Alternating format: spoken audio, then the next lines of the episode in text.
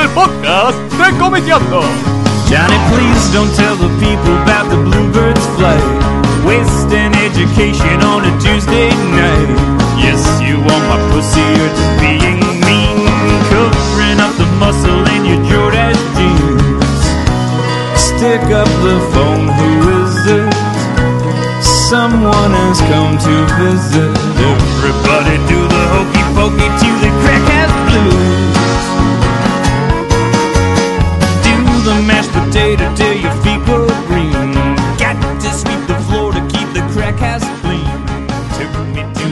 Buenas, ¿cómo andan? Bienvenidos al podcast número 40 de Comiqueando. Estoy con Andrés Acorsi ¿Qué tal? Cantamos Y- las 40 hoy. y con, exactamente, y con Diego Acorsi. Buenas tardes, ¿cómo les va? Yo pensaba que íbamos un poquito menos. Em, No, bueno, pero ya son muchos años. ya son, sí. ¿Cuándo el empezó? primero empezó. ¿2007? No. Sí, no, 2007. No, 2008. El primero fue creo que en octubre Septiembre, o septiembre del 2008. Claro, ya casi cuatro años, Claro, vamos para los un cuatro años. es un montón. A ver si a lo largo de este año, para fin de año, capaz o principio del que viene, llegaremos a los 50. No, para el año que viene. Sí, para el principio del año que viene. Y es más de acá. Hay que hacer alguna. Es mucho pedir. Sí. No, el podcast número 50. Tiramos la Tiene que ser importante. Claro, claro. Acá en vez de nosotros vienen autores con chapa, ¿viste? Sí, Eh, hay, que o- hacer- o- hay que hacerlo tipo eh, el de Dolina, ¿viste? En un bar con Claro, en la un gente ahí. anfiteatro. En un anfiteatro. Claro, claro. Todos, todos con, con- con gente, claro, abierto al público incluso para que vengan, todo. Tiene que ser una charla así, tipo maratón. Bueno, eh, hoy vamos a repasar varios temas a lo largo de este podcast. Y el primero de ellos es uno que, bueno, propuso Andrés, que tiene que ver con, bueno, el buen momento que está atravesando actualmente el, el cómic nacional. Yo, Sí, sobre todo la edición de cómic nacional, ¿no? ¿no? No estoy hablando tanto de la calidad como de la movida editorial que hay hoy en Argentina, sí, que es bastante intensa. Por supuesto, fogoneada por un detalle que no se nos puede escapar, que es el de las trabas a la importación, ¿no? De pronto, hace cuatro meses o más, que no llegan las novedades de las editoriales españolas a las bateas de las comiquerías, ¿y con qué se llenan esas bateas? Con material nacional, que de pronto está mejor expuesto y, obviamente, como lógica consecuencia, capta la atención y la compra de un montón de gente que antes se dejaba toda su guita en un libro español. claro, la principal ventaja obviamente es el, el- el valor, ¿no? Cualquier Claro. tomo. Imagínate que el impacto que causa esto es más o menos como el de multiplicar por 3. ¿Sí? Ponele que vos tenías 120 pesos para gastar en libros de historieta, te comprabas un libro nacional de 40 y un libro español de 80. Ahora con 120 te puedes comprar tres libros argentinos de 40, ¿entendés? Entonces de pronto la venta de lo nacional se potencia muchísimo, subió muchísimo el techo de la venta de lo nacional. Porque un montón de gente que antes no compraba la nacional simplemente porque se gastaba la guita en el libro español, hoy se lo compran en el nacional. En parte por lo que decíamos recién, de que las comiquerías exhiben mejor el material nacional. ¿sí? Antes vos tenías en la vidriera un Watchmen de Planeta de 350 mangos, ahora tenés el Irish Coffee de Napoleón sin batalla de 200 mangos, ¿entendés? Y de pronto eso hace que un montón de gente que no lo había visto o no se había enterado que existe, lo vea y lo pida para mirarlo y le guste y diga, mirá qué buena edición. 200 mangos es mucha guita, pero al lado de lo que valían los libros españoles no es mucha guita. Y bueno, ahí tenés un consumidor más que se vuelca a un producto argentino de buena calidad. Eh, con lo cual, esto si sigue así, un tiempo más, el tema de las restricciones a la importación puede causar un efecto que todavía no estamos en condiciones de medir. ¿Entendés? Solo comparo un poco con lo que pasó en el 82 con la Guerra de las Malvinas, cuando los milicos prohibieron dar música en inglés en las radios y el rock argentino pasó de ser underground a mainstream Claro, sí. de la noche a la mañana después de 15 años ninguneado y barrido abajo de la alfombra. Eh, para mí es una cosa así.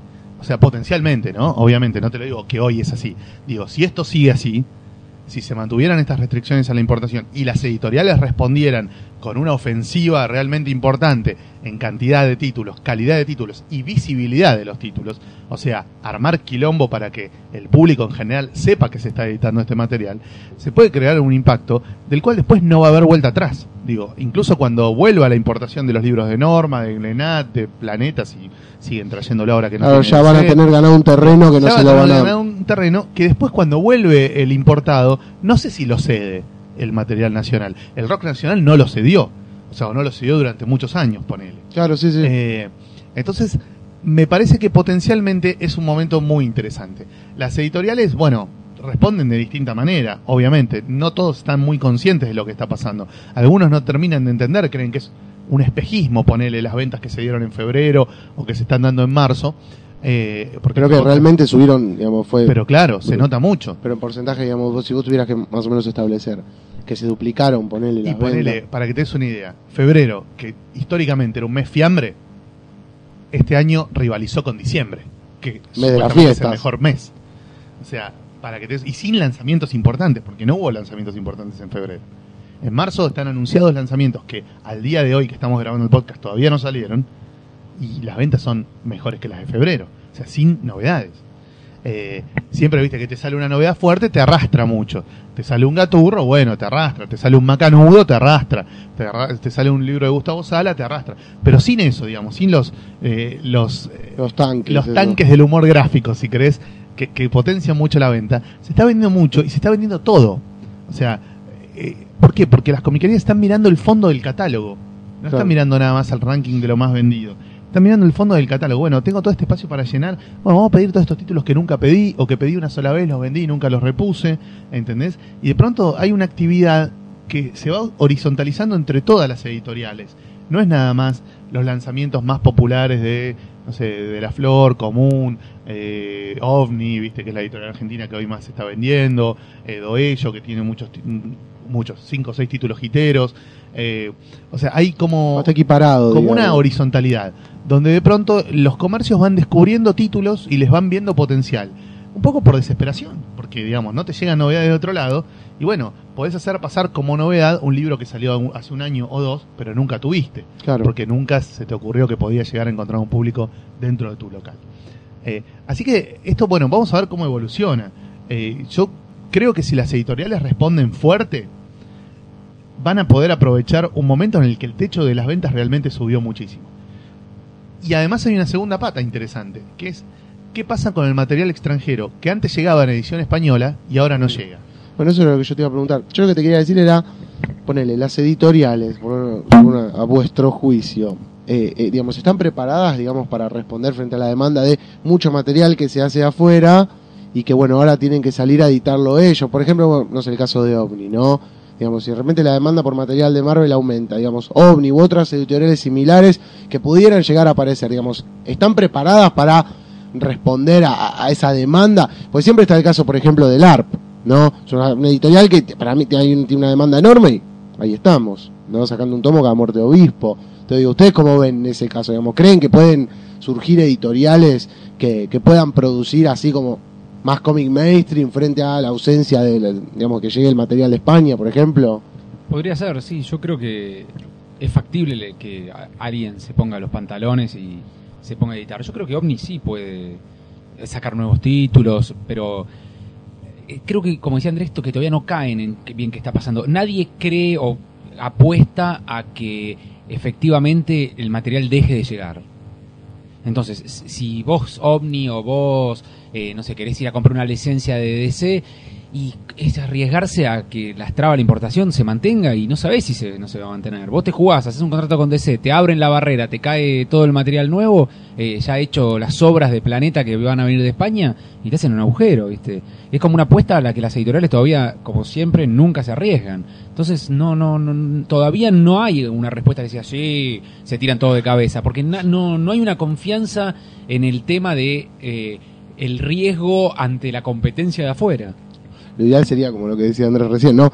Que aparecieran editoriales que logren ganar el terreno suficiente como para que, digamos, en caso de que se levanten y todo y ya empiece a fluir todo, ya esa editorial esté asentada, tenga su público, lo mantenga. Y ahí tenés que competir con dos cosas fundamentales que el material que viene de afuera no puede tener, que es mejor precio y más publicidad. Claro. O sea, ponele, vos sos un distribuidor que importa eh, material de Planeta, de Glenat, de Norma.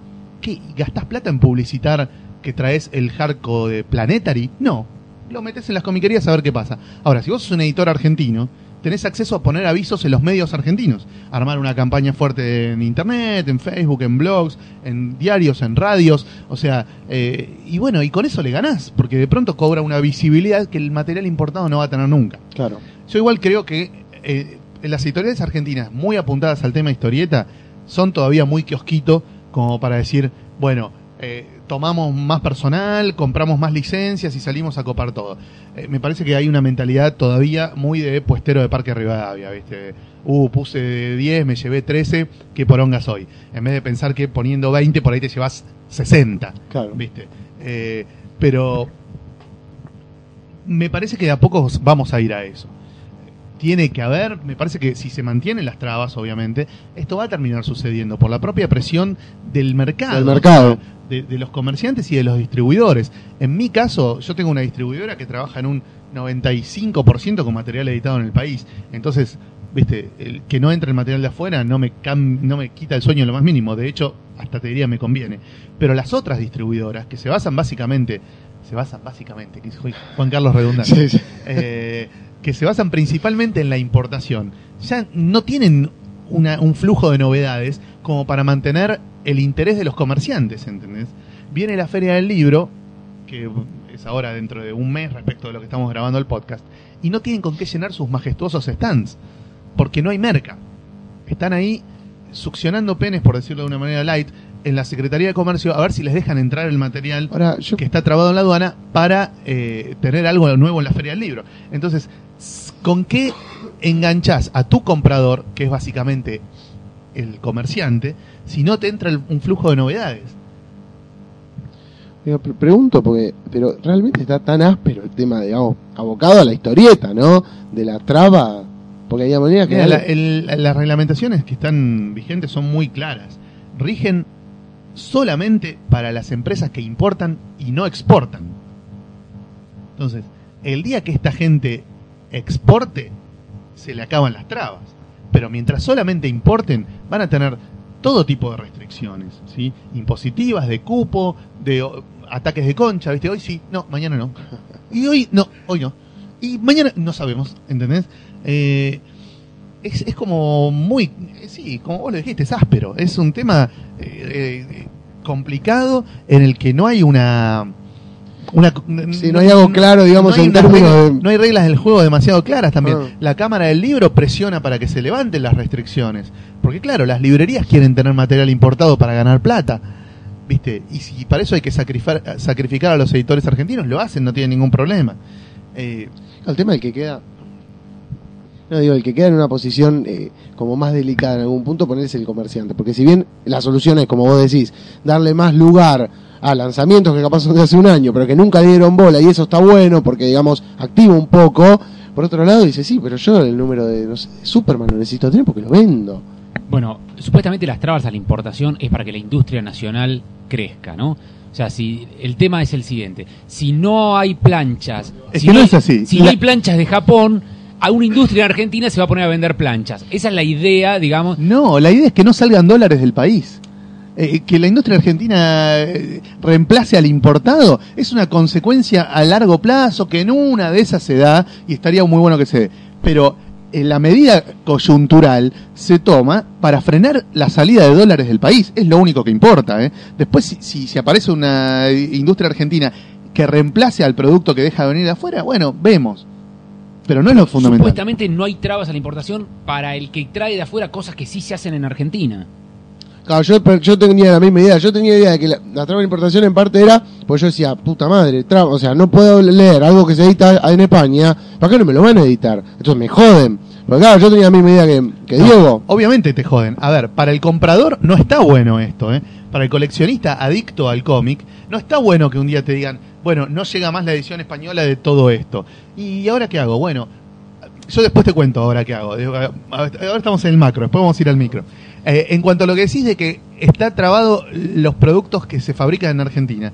No, lo que se fabrica en Argentina está prohibido, no trabado. No tiene restricciones, tiene prohibiciones. Por ejemplo, está prohibido importar zapatos, está prohibido importar remeras, está prohibido importar la gran mayoría de los juguetes. Ahí no hay impuesto, no hay traba, no hay tutía. No se puede directamente. Con los libros evidentemente hay distintas eh, matices que uno desconoce. Y además, repito, las trabas son para las empresas que importan sin exportar, porque hay editoriales argentinas que exportan a toda Latinoamérica. Caso, el que yo más conozco, Ediciones de la Flor. Ediciones de la Flor se puede todavía dar el lujo de imprimir libros en Uruguay e importarlos, ahorrando costos de imprenta que en Argentina son superiores, simplemente porque puede demostrar con facturas que exporta al resto de Latinoamérica e incluso un poco a España. Entonces, ahí ya tiene abierto un cupo para importar, ¿entendés? Y así debe ser lo mismo en un montón de editoriales grandes que deben capturar una buena cantidad de recursos para el país exportando libros al resto de Me Latinoamérica. acordé de Ibrea cuando dijiste exportar afuera y, Ibrea exportó- para acá. Ex- Ibrea exportó una marca, nada más. Y bueno, y, y el Pero los libros muchos no los imprimen en España y los traen acá. Claro, pero eso es importación. Claro. ¿Qué exporta Ibrea? No, no, no, digo que cuando dijiste lo de la flor, que ellos pueden hacer eso porque venden afuera, pero Claro. exportan allá, traen acá y venden afuera, me acordé de Ibrea. Claro, pero Ibrea por, por derecha no debería exportar, porque los contratos de Ibrea son por Argentina. Claro. Las licencias que tiene Ibrea compradas a los editores Ponja son algunos títulos para el territorio español y algunos títulos para el territorio argentino. El resto de Latinoamérica, Ibrea por contrato no tendría No que, puede. que- que entrar. Entonces, si de pronto presenta facturas donde comprueba que Claro, exportó que vende Chile, a- Chile, Perú. Paraguay, y qué sé yo, bueno, es, eh, viste, se están buchoneando ellos mismos. Ahora, una pregunta cortita. Eh, cuando salió lo de perfil, que cuando hicimos época de perfil 40.000 veces lo hablamos cuando hablamos de perfil, digamos, la joda era todo lo que venía de 5 y el tema que con el material de 5 y todo. Pero los números que puntualmente editaba perfil, acá se conseguían en 5, ¿sí? Y lo de Superman todo. Había mucho. El tema es que no había una persecución o una especie de impongan la ley de parte de perfil para frenar a 5. Y lo de 5 venía lo que se editaba en cualquier orden, como querían los importadores, y si tocaba que competía contra lo de perfil, y bueno, a comerla. Eh, que, quizá perfil se afoque con la muerte de Superman, porque era una tirada mucho más grande, no nadie importó 30.000, que fue la tirada de perfil, y lo hicieron antes que vinieran las españolas, eso quizá también fue parte de- del éxito, pero nunca se persiguió a, a, a- nadie de los que traían el material ni de ni de Vid ni de ningún lado. Es que lo lógico sería eso, ¿entendés? Lo lógico sería que en el momento de que vos firmás un contrato con, ponele, eh, no sé, Diego decía, firmás un contrato grosso con DC. Pues vos firmás un contrato grosso con DC, perfecto. Averiguás quién distribuye la edición importada de DC y le mandás una carta de documento diciendo, maestro, con fecha tal, yo firmé un contrato con DC para, para lo cual, a partir del cual, la única edición autorizada legalmente a circular por el territorio argentino de todos estos títulos es la mía.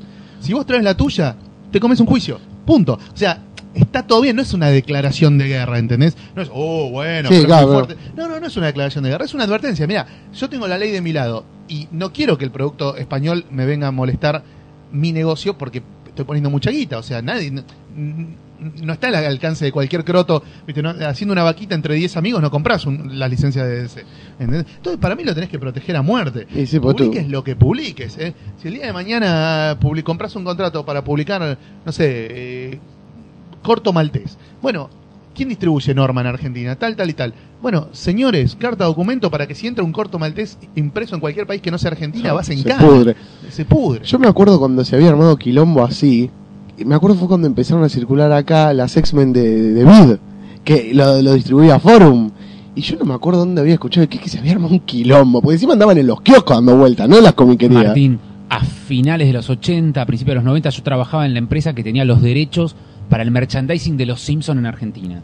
Y los tipos, una vez por semana, con abogados, jueces y policía, iban con orden de cateo a los que traían el material importado trucho y les secuestraban todo el material en camiones y se llevaban todo el material trucho de los Simpsons y de las tortugas ninja y, de- y se llevaban todo y le caían y con, con- los rastreaban y les caían con el camión con la policía con la orden del juez y les allanaban toda la mercadería trucha eso Encima los Simpsons, que es como en ese momento. en el mejor bueno, momento de los Simpsons Claro, estaba en llamas. que había cualquier producto bueno todas las semanas había uno no se sabía el día era medio como secreto hasta que los que trucheros empezaron a coimear a la cana y ya cuando llegaban no había Ah, nada sí, sí. Pero cuando veían tipos en traje y corbata ya. Claro, durante los primeros meses fue muy exitoso.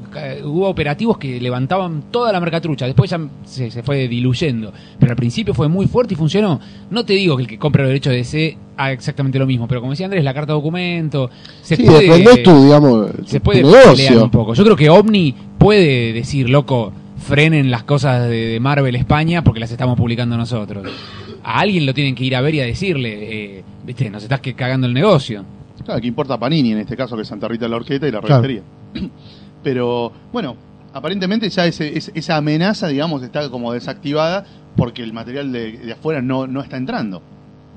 Vamos a ver cuánto dura y vamos a ver, como decíamos antes, cómo capitalizan los editores argentinos esta nueva oportunidad que se les da. Es una flor de oportunidad, porque digamos, oportunidad poniéndolo así como lo estamos hablando ahora, digamos, es el momento perfecto para que un semillero, digamos, de editoriales salgan a buscar, a ver y a tratar de... No, o para que editoriales Cubrir- que ya están establecidas Ah. en el circuito de libros, ponele, empiecen a apostar a libros de historieta, que está pasando también bastante. Por ejemplo, eh, no sé, la editorial Pictus, que es una editorial de literatura infantil, el, el 2010 publicó tres títulos de historieta, y, eh, perdón, en el 2011 publicó tres títulos de historieta, y para 2012 anuncia 10 títulos de historieta.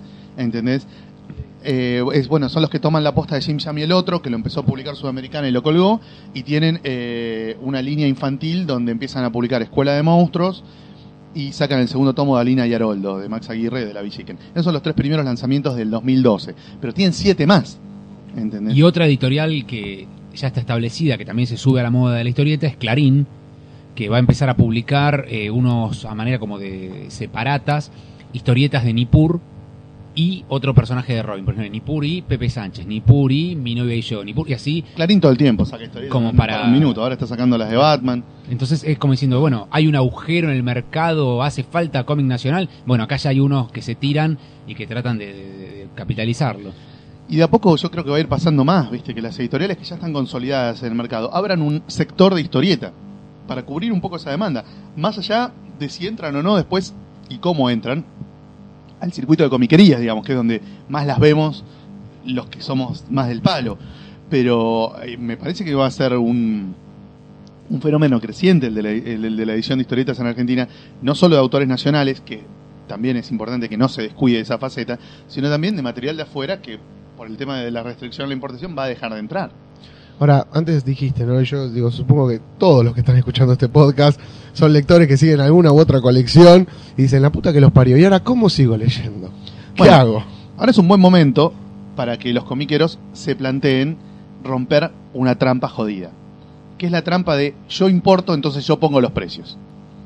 Este es el momento para que el comiquero importe para sí mismo. A ver, si vos comprás con tu tarjeta de crédito por internet a Estados Unidos, a España, donde vos quieras, no tenés ninguna restricción aduanera, porque es obvio que no es para vender. Comprás un ejemplar de cada cosa de las que te gusta, pagás un gasto de envío que seguramente no será barato, y tenés el material en tu casa esperándolo un mes, dos meses o lo que sea según el gasto de, de envío que estés dispuesto a afrontar. ¿Qué pasa ahí? Si vos te jugás a hacer eso, rompes la trampa. Porque el precio no es el que te quieren cobrar, es el que las cosas valen en España o donde vos las quieras comprar, más el gasto de envío. Por supuesto, ayudaría que el envío fuera más barato y que el euro no valiera 5,70. Pero bueno, esas son coyunturas Esa, que esa, para- esa solución es más, para mí es ideal para los que leen en inglés, porque Estados Unidos está como más aceitado y es más, y es más barato. y es más- más- Hay- mucho más fácil conseguir oferta y ratonear. Ah. Con España no es tan fácil. Pero bueno, el que realmente necesite su dosis, porque está adicto y en Argentina no llega a la dosis, que empiece a explorar en las páginas web de España o de donde sea, con su tarjeta de crédito en la mano o con la de algún amigo o pariente que se cope, y de a poco, importando para sí mismo, que empiece a ver cuáles son las mejores ofertas, cuáles son los mejores sistemas de envío, y rompa la trampa de ir a, romper, a dejarse romper el orto por el que trae para vender. Tengo una mala noticia. Aparentemente dentro de poco van a poner límites de compra en dólares con la tarjeta. Es decir, el que compra con la tarjeta en dólares va a tener un monto y no lo va a poder pasar. Incluso los dueños de las comiquerías que compran con la tarjeta en dólares afuera también van a tener esa restricción. Así que eh, hasta- aparentemente se, se Hasta que viene. no la vea, no, la, Bueno, no te la es la- otra de no la las medidas que, como decís vos, para que no se vayan los dólares afuera. Bueno, por la tarjeta se van dólares afuera. Sí, claro. Bueno, ahora van a frenar y va a haber un cupo de dólares por tarjeta. Bueno, pero está bien, dentro del cupo po- vas a poder comprar un montón de cosas. O sea, supongo que el cupo Sí. no va a ser No, 300 capaz no. dólares, ¿entendés? Bueno, igual no sé si- Esperemos que no. no Sí, sé no, cuánto 300 creo que dólares, gastan guita. 300 dólares, por eso. 300 dólares son, no sé, más de una luca, Ah, una luca una 400. luca y pico, sí, una luca- 400. Eh, entonces, bueno, ahí estamos. Eso es un momento importante para explorar cada uno por la suya. Que nadie se quiera hacer el poronga diciendo, ah, yo compro cuatro de cada uno y después me violo a tres des- eh, desamparados que están, viste, dispuestos Bajo la lluvia, dispuestos, pidiendo, por claro, favor. dispuestos a subastar sus órganos en eBay para pagar, para comprarle el libro que yo tengo y nadie más tiene, viste, que nadie se haga el poronga trayendo cuatro ni cinco, que cada uno traiga para sí mismo, o a lo sumo para él y para algún amigo, y ese material va a entrar a la Argentina, te lo vas a recibir probablemente en tu casa, sin mayor inconveniente, y sin pagarlo euro por 10, o euro por lo que se le cante las bolas al que lo importa porque el que, el que le importa vas a ser vos. Entonces, es eh, romper la trampa del negocio macro y empezar a trabajar el micro. Por supuesto, llega, lleva tiempo. No, no- la primera o la segunda no te van a salir maravillosas. Vas a estar con los huevos colgando Con los huevos de no- de la primera que pagás hasta que te llega el material esos dos meses Igual, con los huevos de moño un mes y medio, rezándole poniendo velas a, a, a San Alan Moore, a. Miracle Man para- Claro. Eh, diciendo la puta madre, ¿viste? Eh, que no me empomen estos gallegos de mierda, pero va a llegar el material, ¿viste? Y a poquito te vas a poner canchero, vas a, vas a aprender a conseguir ofertas, a ratonear, a regatear incluso. Y bueno, y en, y en un nivel muy micro, pero te vas a solucionar tu problema. Si, ahora, si vos sos cómodo, pancho, y esperás que el problema te lo solucione otro, y lo más probable es que te empome, ¿viste? Te van a cobrar muy caro. Te van a decir, bueno, flaco, ¿entendés? Eh, Viste que ahora está muy difícil, que ya no es como antes. ¿Qué te puedo ¿Qué cobrar? te puedo cobrar? Claro. Si antes era euro por 10, ahora va a ser euro por 30. Ahora, antes justo eh, para decirle a los que están escuchando, antes de grabar el podcast, yo les preguntaba a ellos si habían pedido algo actualmente, porque están como en internet circulando, en foros, están todos diciendo no, que dicen que están con estas trabas, ya están parando, digamos, las compras, que obviamente no son para revender y están todos como en internet, en foros y volviendo por todos lados, eh, un poco en llama diciendo que a mí me llegaron a decir que en Uruguay es donde están frenando todo. ¿Será verdad? ¿No será verdad? Mm, La verdad que no, no creo. No sé. Yo digo, que tarde más, que tarde menos. El, el tema es que llegue. Obviamente, el tema es que llegue y que llegue a un precio que lo puedas pagar, ¿no? Obviamente, tampoco te endeudes la vida para comprar libros, ¿viste? Tal cual. Eh, Pero bueno, eh, para mí las opciones siguen estando, digamos, desde el momento. A, a ver, a menos que realmente se prohíba comprar con tu tarjeta de crédito material del exterior, las posibilidades de, de- de comprar siguen estando y que te lleguen a tu casa te van a llegar. Va a tardar más, va a tardar un poco menos, te va a salir un poquito más barato o, o un poquito más caro, pero seguro no te va a salir más caro que ir, no sé, ¿viste? A Sí, sí, una sí. comiquería del centro a preguntar, ¿cuánto va de esto, señor? Te van a matar. Es Hay lógico. muchos compradores, eh, digamos, compradores eh, de ti- tipo, tipo de todos los meses, ¿no? Tipos que coleccionan. Cautivos, Que compran, claro, tal cual, gracias, no me salía.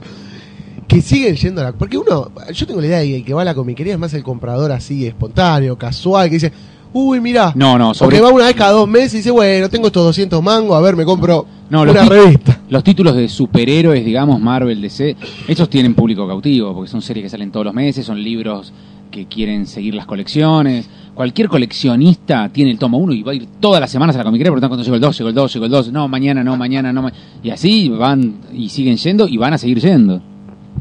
Y además hay una cosa que es que, excepto el manga y ciertas historietas argentinas muy puntuales, la inmensa mayoría de las historietas tienen un público mayor.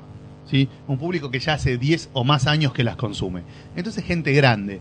Gente grande que tiene dos cosas. Primero, hábitos más estrictos. Y segundo, más plata. Entonces son cómodos, ¿viste?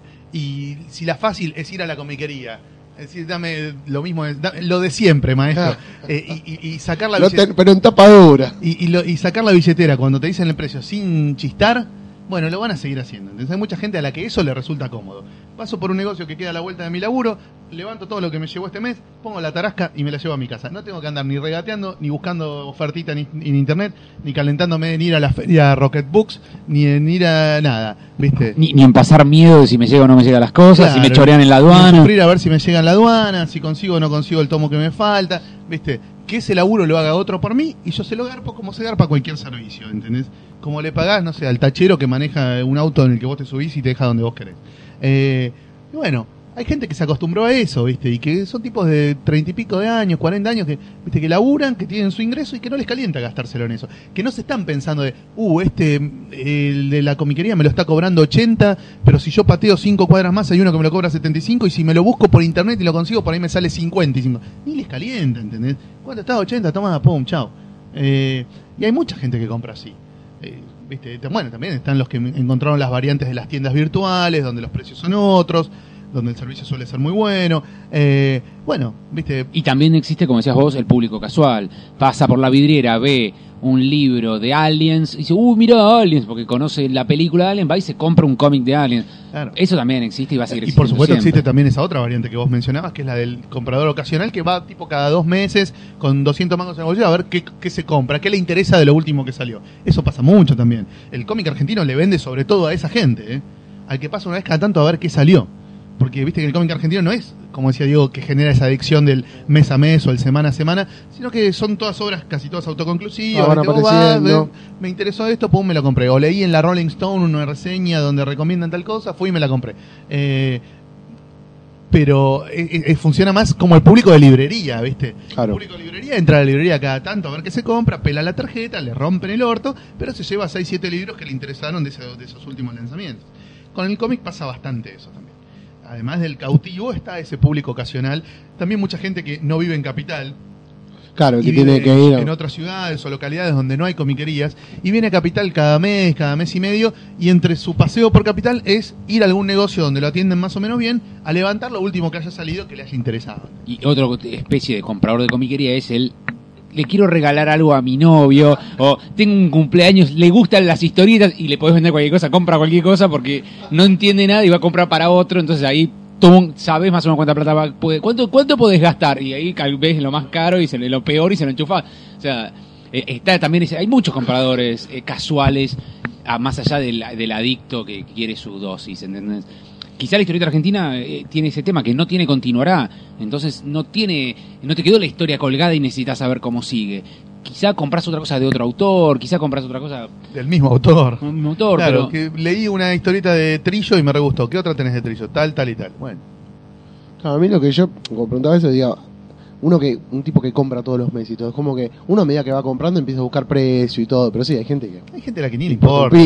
Nosotros pues somos ratones, ¿viste? Además pues estamos tan enfermos que Que digamos, 10 pesos que nos ahorremos en un libro sirve para otro. Exactamente, claro, que vos decís, bueno, con esta guita, hoy me estoy comprando 10 libros, pero me quiero comprar 12, ¿viste? Tiene que haber la forma de que con esta misma guita pueda leer más, porque 10 no me alcanza, bueno, ¿viste? Y también está la gente que le chupa un huevo, que va a la comiquería a ver qué salió, y lo que salió y le gusta se lo baja. Claro. Va, mira, como quien va a mirar una vidriera, ¿viste? Y dice, ah, mira, salió el nuevo de mm, Moebius, bueno, me lo bajo, ¿viste? Eh, uh, mira, salió un recopilatorio re grosso de todo lo que hizo Bernie Wrightson en la Creepy, me lo bajo. y, y también así- está al revés. Está el que se baja para ver qué le gusta y lo que le gusta va y se lo compra a la comiquería. También. Así, así laburan mucho los dealers virtuales. Casi- le- muchos de los clientes que entran al circuito de los dealers virtuales entran después de haberse bajado 800 cómics y haber hecho este, este y este me los quiero comprar.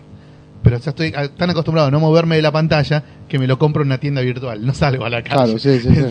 Ya asocio la historieta con, la, con el monitor de la computadora. Es Después ve el papel y dice, Claro, ¿esto qué? ¿Qué mierda es? Es otra enfermedad, ¿viste? Derivada, parecida, pero sí, también funciona de esa manera. Yo- Y bueno, y también el tema de eh, la gente que conoce las historietas a través de los blogs, Mm. ¿viste? Vos empezás a seguir una historieta en un blog, te gusta, lo lees todos los días, te enganchás, te cebás, te convertís en un incondicional de ese blog, después el autor del blog te dice, esto que vos venías leyendo todos los días en internet, ahora existe el libro, se consigue en tal y tal lado. Y por agradecimiento al chabón que te dio todas esas historietas de onda durante tantos meses, por ahí vas y te compras el libro. Y te pateas hasta la concha, la lora para buscar la comiquería o la librería que lo tiene. Bueno, pasó con los libros de 365 cómics. Claro. ¿A quién mierda va a comprar esto? Bueno, un montón de la gente que lee el blog todos los días, que por suerte es mucha. Quería el papel. Hubo un porcentaje de fetichistas que dijeron, no, esto hay que tenerlo en Broly. ¿Viste? Aunque sea para cumplir, digamos, como Sí, agradecido. que es como un voto, digamos, Claro. como el que se baja el disco Claro, le gusta claro. y dice yo me lo voy a comprar. Como de la a la espalda de vamos, vamos, seguí, seguí, seguí. ¿Viste? No, no, no, no aflojes. Y bueno, o sea, hay muchas formas por la cual alguien cae a comprar sin que le importe demasiado el precio. La gente a la que nos importa el precio somos pocos en realidad. La gran mayoría va y dice, bueno, pago lo que me digan. Ahora, con esto de que no llega la merca y que la forma más razonable de conseguirla va a ser procurársela uno mismo, Claro. van a empezar a cuidar un poquito más la guita, ¿entendés? Igual- Pues si entras a cuatro dealers virtuales, cuatro tiendas de internet, y en una vale un euro, en otra un, un euro y medio, y en otra dos euros, vas a tratar de comprar la que vale un euro. Igual me dejó un poquito preocupado porque yo ya lo había escuchado lo que dijo Diego, de que dice que van a poner límites a la compra en dólares. Pero ¿cuánto puede ser? O sea, para el que compra No, micro, pero- para sí, sí, mismo. no. O sea, lo que no va a pasar es lo que pasa, por ejemplo, ahora, por ejemplo, yo a veces junto un grupo de amigos y entre todos hacemos un pedido grosso a Estados Unidos. Claro. Y por ahí se juntan, no sé. No, pero nunca se juntaron más de 450 dólares. O sea, ¿cómo no te van a dejar gastar 450 dólares con la tarjeta? El corralito, boludo. Se arma un quilombo bárbaro. Yo me acordaba, el otro día miraba así con todo el tema, y ahora, y me acordaba de, de- de cuando fue, bueno, que se fue toda la mierda en el 2001, y digamos que leer historietas se volvió casi prohibitivo, como otras miles de cosas, ¿no?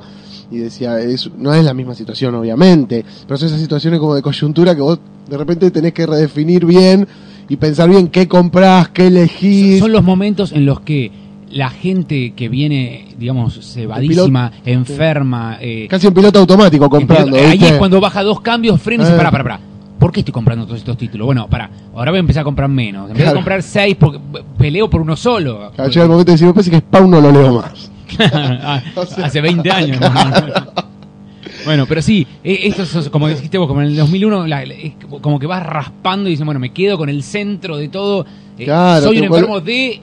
No puedo comprar todos los títulos de, no sé, Batman, me quedo con uno y así. Entonces, eh, el tema es ese también, ¿viste? Va- es como que se decanta la, la, la, la costumbre y quizá en ese punto llega alguien que dice, para, si los cómic de DC y Marvel de España no me llegan más, pero todos los meses veo que sale un libro de, de la flor interesante y bueno, Claro. quizá empiezo a leer cómic argentino y me desprendo del todo de la enfermedad del co- depender del cómic extranjero, ¿entendés?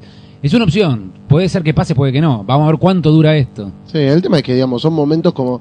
Para mí, lo bueno es que son momentos como para eso, ¿viste? Redefinir y decir, bueno, me parece que. Ahí te das cuenta realmente qué es lo que. más No, la disfrutás. diferencia más grosa me parece a mí es que en el 2001 no había chances de que la industria argentina respondiera a eso. Ah, bueno, claro. Porque en la industria argentina estaba en la lona después de 10 años de competir deslealmente contra lo importado. ¿Entendés? Eh, no había chances de que la industria argentina. pero Además, la, la industria argentina no tenía crédito. Perdón, ¿por qué cómo desleal? ¿Por qué Porque te deslealmente? llegaba por chaucha la historieta extranjera y te rompía el culo a la editora argentina. Ah, claro, sí, sí. ¿Entendés? Eh, a ver, si nunca hubiese habido Simoc a dos pesos en los kioscos, por ahí hoy seguía saliendo la Scorpio, digo yo. Mm. ¿Entendés? Eh, o la Fierro, ¿viste? Que cerraron, Sí. las puertitas, no sé. Eh, la, la- la- importación del Viva la Pepa de los 90, obviamente le ponía un techo muy bajo a la edición nacional. Porque, viste, cualquier precio que vos pusieras para lo argentino era caro comparado con lo de afuera. Yo me acuerdo cuando nosotros empezamos a sacar el comic book de Caballero Rojo, lo cobrábamos 2 pesos con 50 y era un choreo porque era blanco y negro contra las de Vid que valían 2 pesos a color y que Mm. traían Los Simpsons, Batman y Star Wars, ¿entendés? Que eran títulos Para mil veces que más- estaban 2.40, me acuerdo. Claro, bueno, al final estaban los 40, pero al principio que estaban dos. Ah, mira. Eh, ¿viste? Y nosotros, viste, éramos unos ladrones, pues sacamos Ahora un cómic en blanco y negro a 2,50. Pero ¿cuánto garcha querés que te lo, que te lo cobres y tengo que pagarle a autores argentinos, a imprentas argentinas y todo? Era imposible. Claro. Era, in- era imposible. Cazador también. Cazador era caro comparado con un cómic de Vid. ¿Entendés? Que era- y Cazador, bueno, no- cuando pasó a ser a color fue mucho más caro que un cómic de. Vendió un montón. Pero era caro. Eh, ahora la industria argentina tiene el precio comparativamente mejor y se puede endeudar. La editorial argentina, que hoy va a pedir un crédito para eh, generar publicaciones argentinas de autores nacionales o extranjeros, le van a dar probablemente más fácil un crédito y va a tener más chances además de devolverlo, por cómo está la situación del consumo, digamos, que hace 10 o 11 años. Ni hablar. Así que bueno, bueno.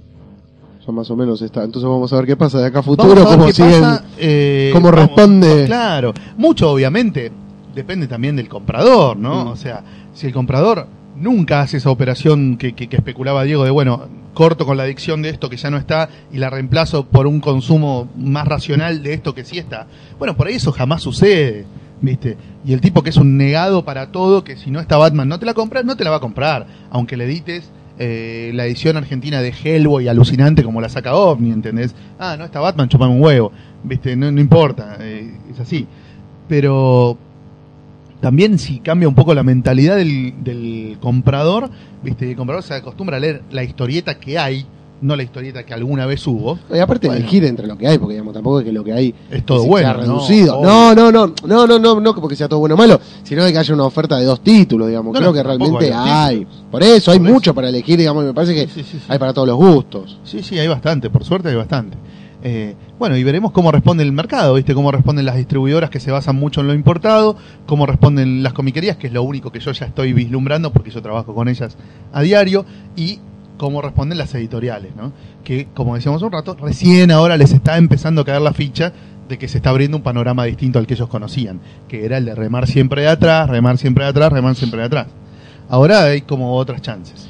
Vamos a ver y vamos a ver qué pasa en la Feria del Libro, ¿no? Eh, uno siempre va esperando Libro. Claro, vamos a, a ver que los lanzamientos y las novedades.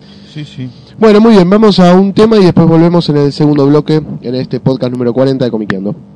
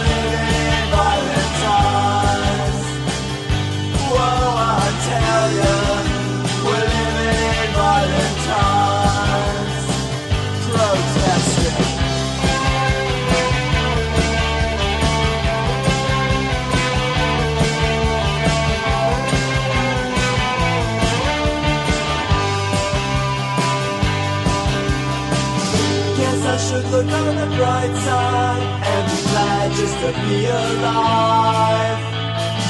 I'll be happy right now if I come through this and survive.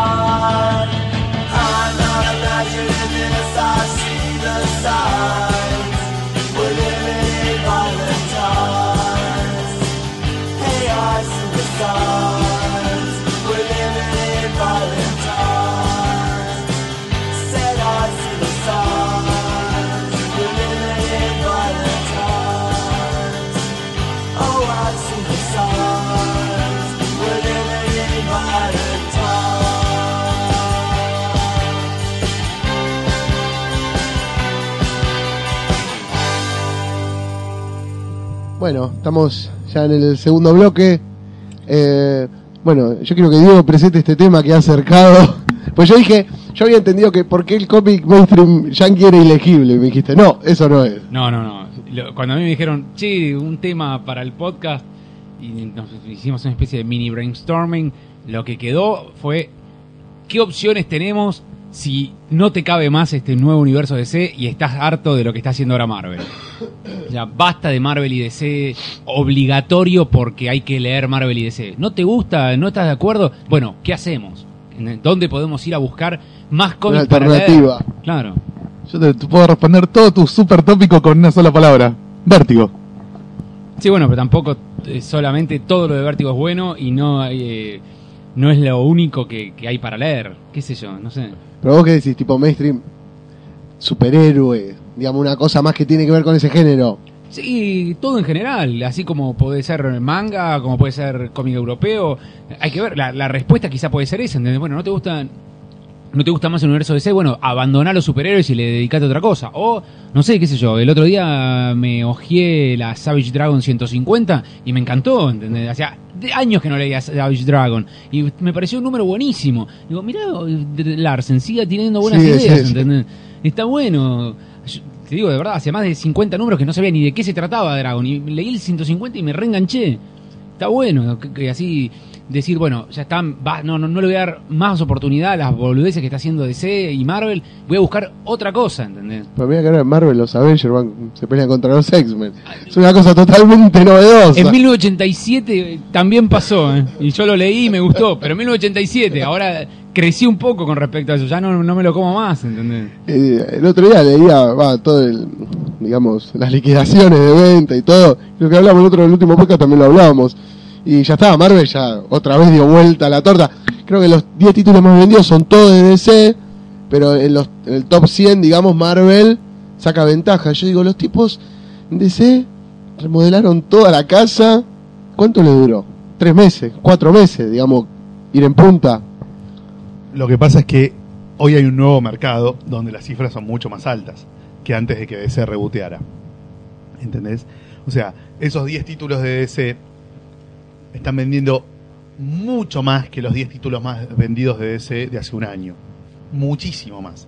Y los títulos de Marvel mantienen las ventas de hace un año o subieron un cacho y no les alcanza para estar en el top 10. Hace un año les sobraba para estar en el top 10. ¿Entendés?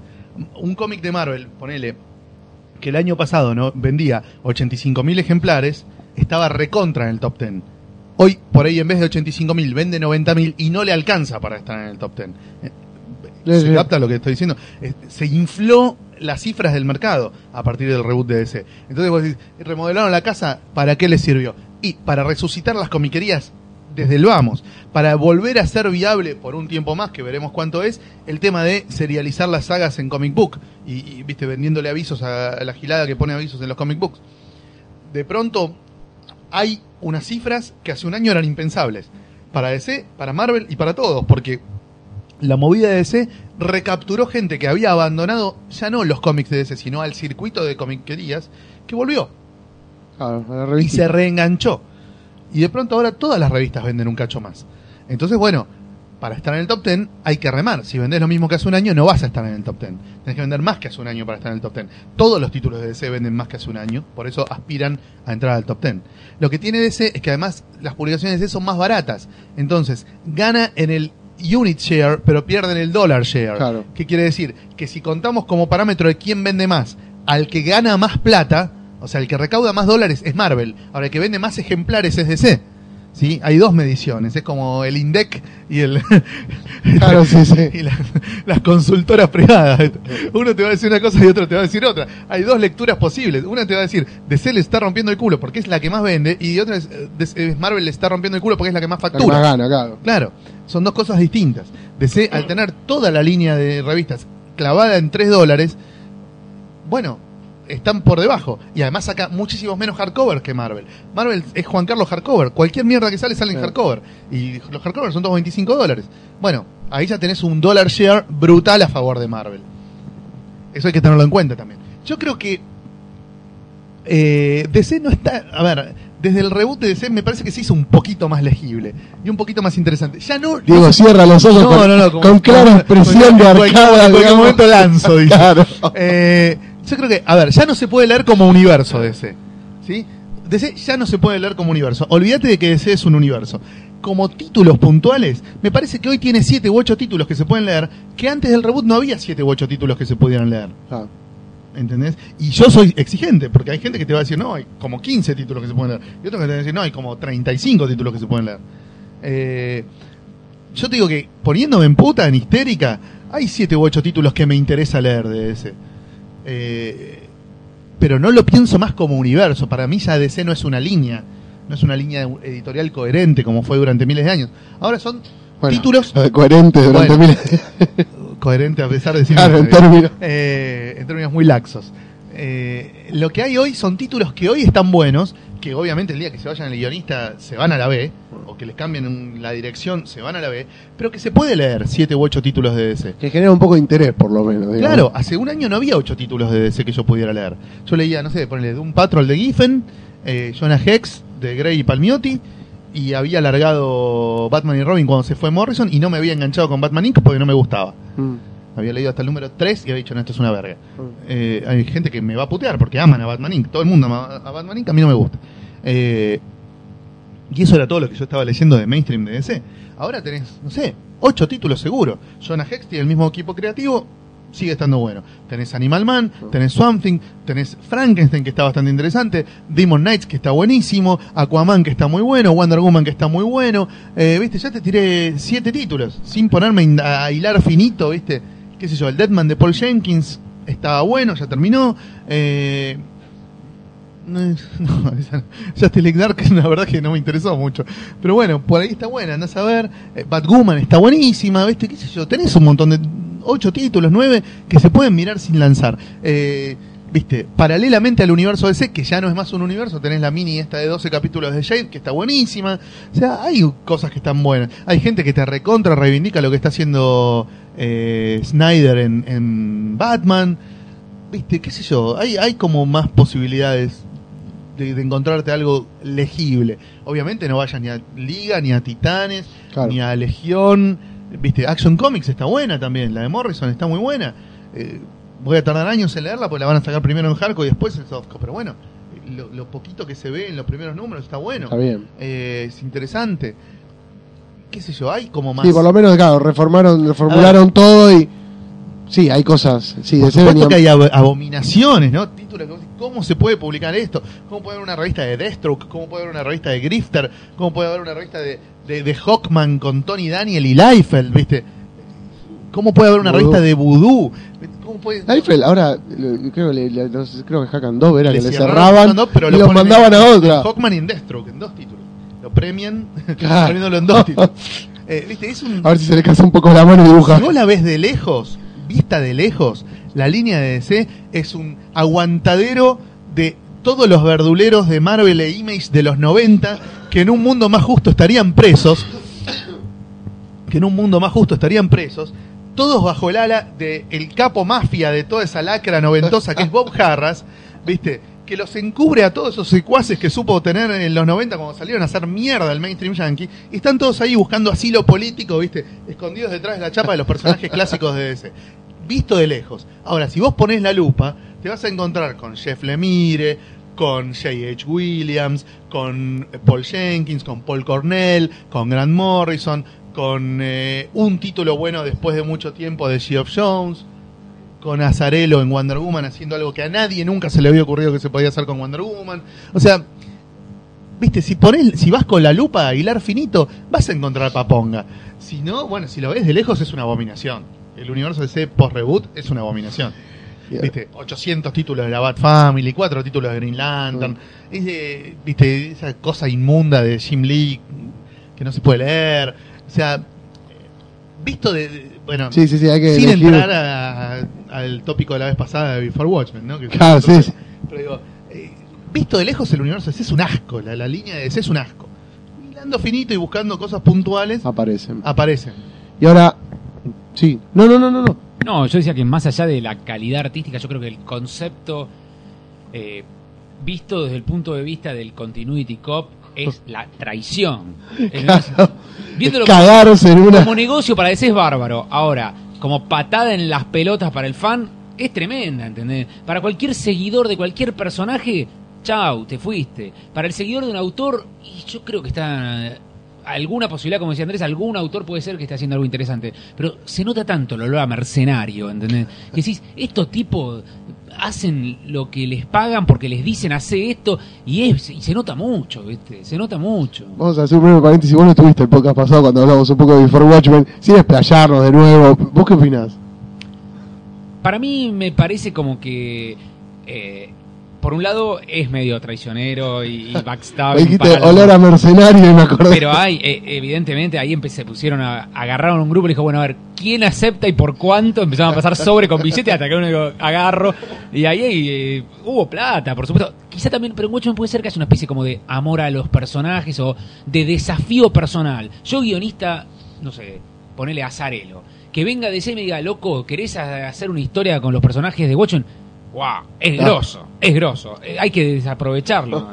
Vos p- p- tenés que calcular cuánto vas a ganar, la chapa que te puede dar. Es un riesgo. Porque Sí, sí, sí, porque si haces una cagada- Estás caminando por el tablón, podés saltar y alcanzar la gloria o hundirte en el averno más profundo del que no hay retorno. Pero yo creo que por la guita adecuada es para es muy tentador saltar por ese tablón. ¿eh? Yo creo O sea que todos tenemos un poquito de olor a mercenario.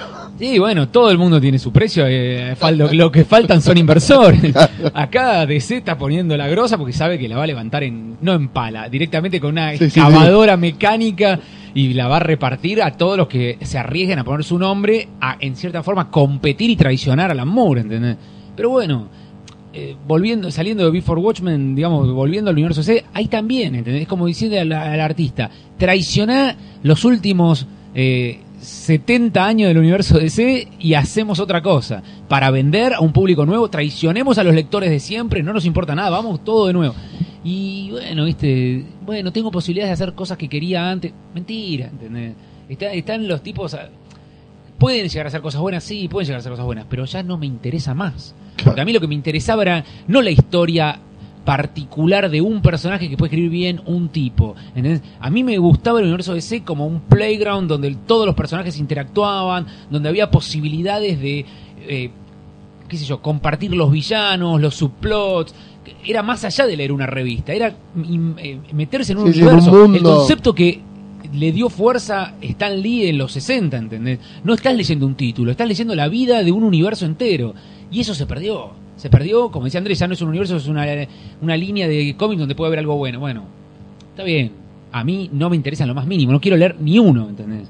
Después, a mí me gusta Morrison, cuando salga algo de Morrison entero en un libro que empiece y termine, lo leeré como una pieza única. Pero no me voy a sumergir en ese lo de Asal para descubrir alguna cosita interesante, ¿entendés? No me interesa, me niego por completo a sumergirme en, en ese nuevo nuevo especie de protouniverso que te quiere vender DC porque no es para mí, ¿entendés? Yo soy un lector del DC anterior, no de ahora. ¿entendés? Yo entiendo que DC Warner dice, queremos un público nuevo. Ok, buscalo el público nuevo. Yo te saludo de lejos, volveré a leer los TPs viejos, Ja. saludo, ¿entendés? Lo nuevo no es para mí, no me interesa.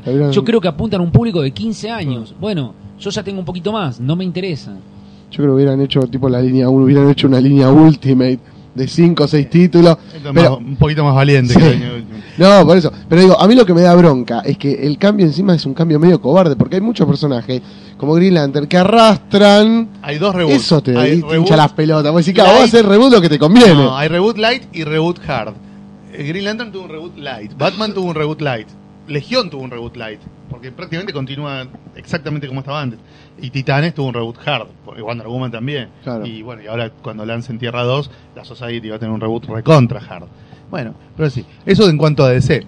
En cuanto a Marvel, la verdad que no sé si es un momento demasiado ilegible de Marvel. Estamos lejos de la gloria, ¿no? Obviamente. Vos comparás lo que está sacando Marvel ahora con lo que estaba sacando hace exactamente 10 años. Estoy por digamos. decir, estamos lejos de la gloria de Scott Lobdell. Claro. No, Scott Lobdell es parte de los ladrones que están choreando en ese. Eh, Es de la, banda de los 40 ladrones de, de Bob Harras. Eh, te decía, Marvel está muy lejos del nivel de hace 10 años. Marvel, si recordamos un poco, entre el 2001 y 2005, prácticamente no tenía títulos chotos. Marvel era una aplanadora entre 2001 y 2005. Era un tanque insumergible donde todos los títulos estaban buenos, o casi todos. Menos Avengers de Bendis, que muy poca gente lo reivindica. Eh, Está bien. pero Marvel tenía un nivel muy alto hace 10 años. Hoy ni en pedo. Hoy tenés 4 o 5 títulos buenos y el resto ha- hace bastante agua.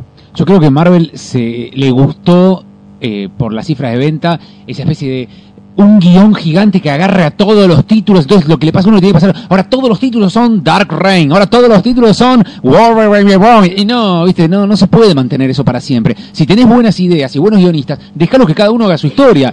O sea, todo lo contrario al universo DC, ¿entendés? Mientras que DC fragmenta y destruye el universo, Marvel obliga a todos los guionistas a compartir una temática y arrastrarlo. Bueno, ahora somos todos zombies, bueno, ahora todos somos Skrull, bueno, ahora todos nos comemos a la vieja, ¿entendés? Es como que les obligan a los guionistas a seguir una pauta tan fuerte que no pueden eh, elaborar buenas historias con sus personajes, están obligados a seguir la trama central y a colgarse de los huevos de una vaca gigantesca que tratan de armar entre todos y no termina de tener sentido la mayoría de las veces. Es muy difícil encontrar un, un título que esté bueno, que se pueda leer por sí solo, porque todo el tiempo están invadidos por ideas de otros guionistas que planean entre todos. para- Factor del gordo David.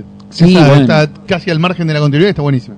Bueno, por eso te digo, hay algunos que se puede todavía encontrar, pero eh, es ese gran problema que Marvel inventó en los 90 con los crossover mutantes. Vende el crossover mutante, todos se suben al crossover mutante, pero yo soy un guionista que tengo otra idea, no me importa, crossover mutante. Y pero me destruís el plot, no importa. Acá es lo mismo, ¿entendés? No se pueden generar buenas historias porque los títulos se ven invadidos por las ideas globales del Marvel Universe que obliga a que todos tengan un titulito arriba para que el Gil que compra un título de comprar uno tenga que comprar 50. Igual ahora tiene un, un- un curro mejor incluso, que es el de publicar muchas menos colecciones que hace un año. Cancelaron millones de colecciones, todas las que vendían de mediocre para abajo las, las cancelaron, pero las que venden bien salen 16 veces al año. Entonces es la explotación al adicto hecha más obvia. Más obvia. Para los que compramos los TPs está buenísimo, porque falta menos para el próximo TP. Desde Claro. el momento en el que salen 16 cómics por año, viste, si cada TP trae 6 números, vos estás seguro que dos TPs por año de cada serie mínimo vas a tener. En algún año vas a tener 3 por ahí. Eh, pero para el boludito que está enganchado a la revista, es exprimirte el ojete hasta que te salga la última gota. Eh, viste, te- no te saco más que yo, Moon Knight de Bendis y Maliv, que estaba buenísimo, pero ahora en vez de 12 números chotos de Avengers, te tenés que fumar 16 números chotos de Avengers. ¿Viste? Eh, con lo cual, el público gigantesco que sigue Avengers delira de felicidad mientras le dé la plata. Y por otro lado, esto obliga mucho más que antes a artistas sustitutos, claro. artistas apurados, Claro. a, a- a guiones prepautados con, mucha anticipación. Y a mucha más mano de los editores. Claro. Porque los editores coordinan, precisamente la palabra para el editor yankee en, en Argentina es coordinador, es eh, el largo plazo, digamos, la- el, el big scope. Digamos que lo que sobra en Marvel falta en DC. En DC, los el- editors le dicen, "Ah, al artista hace lo que lo que quiera. No, pero en el otro universo, mirá que tal villano murió. No importa. En Marvel es todo lo contrario. Es, este villano tiene que aparecer acá y cuando termina le tiene que faltar el dedo meñique porque se lo comieron en la otra serie. Y pero yo no, no- en mi historia lo necesito el meñique. No, no, no lo tiene más. ¿entendés? Es así. Los editors de Marvel eh, pelean para que todo se enganche y los de DC le dejan. No, Es- hacer separado, hacer son tu el yang, son el yin y el yang, es increíble. Y bueno, después tenés en Marvel títulos que se cagan en todo, como por ejemplo los de la línea Max, viste que yo, tenés Mm. el Deadpool Max. Deadpool Max no tiene nada que ver con ningún título de Deadpool de los que aparecen en la continuidad normal de Marvel, ni nada de lo que hace Deadpool en X-Force, ni ningún otro título donde aparece. Tienes una revista donde David Lapham y Kyle Baker te invitan a cagarte de risa con un personaje de Marvel muy popular que es Deadpool, pero no tiene nada que ver con el universo Marvel. Cuando aparece otro personaje de Marvel, por ahí lo matan.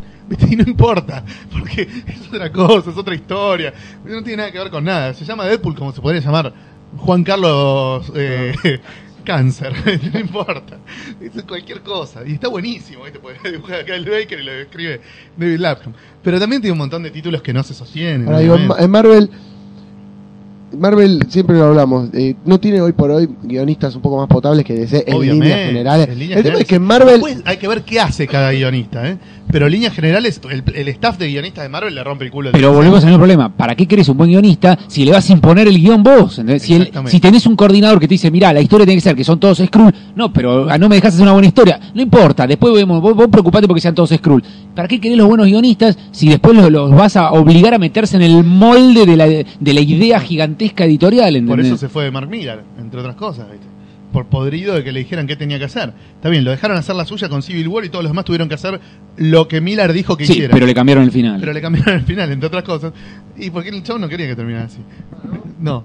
Eh, y después, viste, el tipo se pudrió y se fue a la mierda. Y ahora hace proyectos independientes. lo loco es que en Marvel, mucho, en Marvel los guionistas más potables son capaz los que se hacen cargo de las series más importantes. Y en DC, excepto Grant Morrison, pues los guionistas que se hacen cargo de las series más potables son medio los, los No, medio a pelo. A Geoff Jones lo tenés en Justice League, que supuestamente es el, Ah, bueno, bueno, ese es el tema. Y Digamos, Aquaman, John, y en Aquaman, que es un título de la B, pero que mientras estén eh, Iván Reis y Jones, va a ser de la A. Claro. ¿Entendés? Es una mentira tipo Olimpo, ¿viste? Vos sabés que puede durar poco la. es que el guionista de la A en Marvel está para mí muy por arriba que el guionista de la A de DC, Sí. excepto Morrison. Sí. Porque capaz le mide, viste, tipos así, claro, están laburando más en títulos más chiquitos. Sí. Pero. Sí, sí, en, en Marvel se puede dar el lujo de tener a Greg Ruca escribiendo Punisher, que es un título de la B. ¿Entendés? Ah, llega a volver Ruca a DC y le dan, como en su momento, Superman, Batman y Wonder Woman. ¿Te acuerdas cuando Ruca estaba en Detectives, Action Comics y Wonder Woman? Bueno, ¿entendés? claro, en DC te cae un Ruca y le das todos los pulenta. En Marvel te cae un Ruca y le dan Punisher, ¿entendés? O sea, no tienen dónde meterlo. Te cae Mark Wade y le das Daredevil, ¿viste? O sea, te- como que te sobran los guionistas.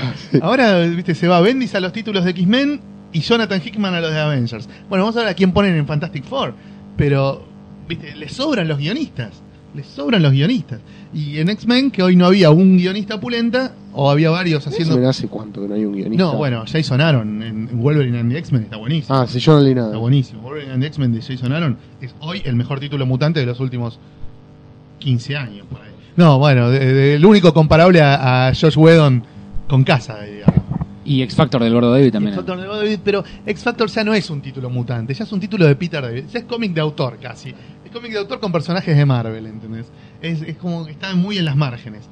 Pero Y bueno, Quizá todo esto de que Marvel puede imponer una línea editorial y así todo seguir vendiendo fortuna sin necesidad de que los guionistas se esfuercen, digamos, es porque muchísimo público de Marvel, pero muchísimo público de Marvel, viene directamente de consumir los cómics como merchandising de las películas. ¿Entendés? Sale de Thor, Iron Man, Capitán América, las X-Men que estuvieron, eh, X-Men First Generation, todo eso arrastra público que desemboca en el cómic de, oh, mira el quejo, oh, mira, ese es Tony Stark. Uy, sí". Capitán América, ¿quién le escribe? ¿Qué le importa? No, O sea, no preguntan quién le escribe, eso, no, no. Da lo mismo si es Brubaker haciendo maravillas o Mark Gruenwald, viste, resucitado de las cenizas para hacer una boñiga, no les importa. es comprar, uh, mirá, un cómic de Robert Downey Jr. de- y se lo compran, ¿entendés? Porque no saben lo, y así se enganchan quizá con un guion normal, tranquilo, de un guionista que más o menos cumpla, y después viene el gran truco de Marvel de es el Zombie Return, entonces hay que comprar todos los títulos que tienen que ver porque, hey, te terminó que Tony Stark se hace zombie, lo tengo que continuar en otro lado. Y así van en- enganchando gente que retroalimenta todos los títulos de Marvel sin importar que el guionista estrella haga un guion grosso en serio. Bueno, eh, eso en cuanto al diagnóstico de cómo están hoy Marvel y DC. Digamos, cuál es el grado de ilegibilidad de Marvel y DC. Ahora, respondiendo a la pregunta de qué hacer si sos de los que creen que la- el status quo de hoy de Marvel y DC no se sostiene, bueno, las opciones para explorar la verdad que son unas cuantas, digamos, sin irse ni siquiera de lo que es eh, el cómic americano, ¿no? Sin, sin tomar la decisión extrema de decir, no leo más un cómic yankee, me voy al cómic europeo, ¿viste? me hago fan de, no sé, de Jodorowsky, eh, ¿viste? O, o de Shiro Taniguchi o de Muñoz y Zampayo, no, no importa, digamos. No hace falta tomar decisiones tan extremas. Sin irte del cómic americano, hay un montón de opciones. Para mí la más impactante en cuanto a, a- a calidad y a eh, perdurabilidad en el tiempo, digamos, de un nivel de calidad importante es Vértigo. No. Vértigo todo el tiempo está relanzando, eh, sacando nuevas series. eh, ahora es todo Creator Owned, menos Hellblazer, obviamente. Y, y- y la gran mayoría de los títulos están en un muy buen nivel. Se terminan algunos de los más importantes este año, los van reemplazando con otros. Hay títulos excelentes que no se sabe cuándo van a terminar y ojalá no terminen nunca, como hay Zombie o The Unwritten. ¿No? Eh, y, y bueno, eh, para mí Vértigo es un constante semillero de autores que después se consagran en otros lados, ya lo hablamos alguna vez. eh, y donde salen ideas realmente buenas, donde no te toman por boludo, donde no existe el crossover, no existe el curro. Lo único que existe es un vicio que ya está muy generalizado, que es estirar mucho las historias. Claro. O sea, prácticamente no hay historia que dure menos de 140 páginas, incluso cuando el argumento no lo justifica.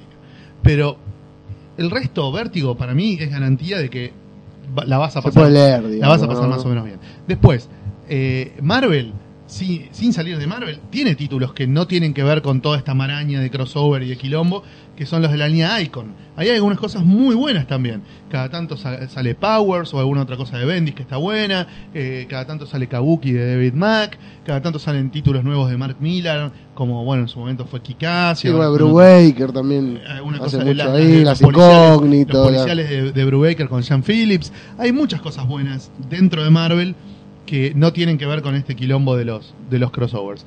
En Dark Horse tenés cada tanto cosas nuevas de Hellboy, que están buenas, cosas nuevas de Gru, cosas nuevas de Grendel, eh, van, a, van a tener una saga nueva de Nexus, en la Dark Horse Comics Presents, en la Dark Horse Presents tenés una antología con un montón de autores haciendo algunos seriales y otras historias cortas, pero ahí te podés encontrar, a Richard Corben, a Brian Good, a un montón de autores de la puta madre. En IDW tenés una serie fundamental en este momento que es Lock and Key, que es increíble, es una serie de misterio, de suspenso, donde pasan cosas medio, entre comillas, superheroicas, digamos, pero está todo en otro clima, mucho más eh, tangible, una especie de... Es casi un cómic de superhéroes escrito por Neil Gaiman, ¿viste? Una cosa muy loca.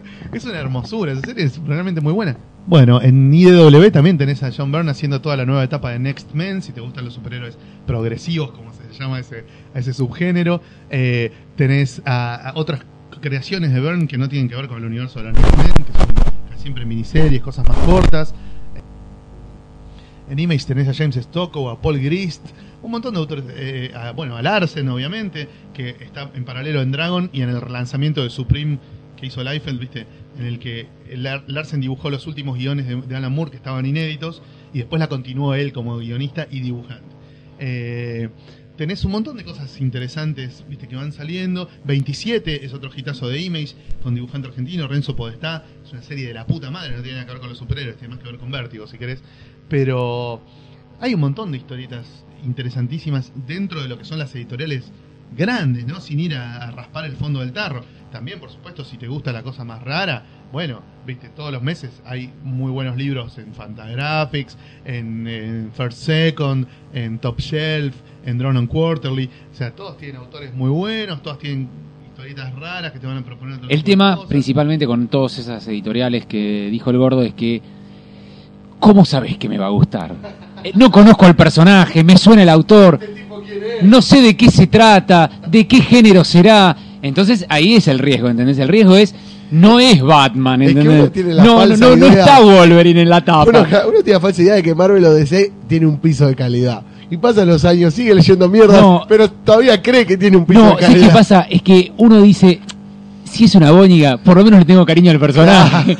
si el personaje es un pato con galera vampiro de Richard Sala y que empieza y termina ahí, quizás es una buena historia, pero empieza y termina ahí y después no sigue, no sale más, quizás hasta muere. ¿entendés? Puede ser una gran historia, pero no me voy a enganchar como me engancho con Flash. ¿entendés?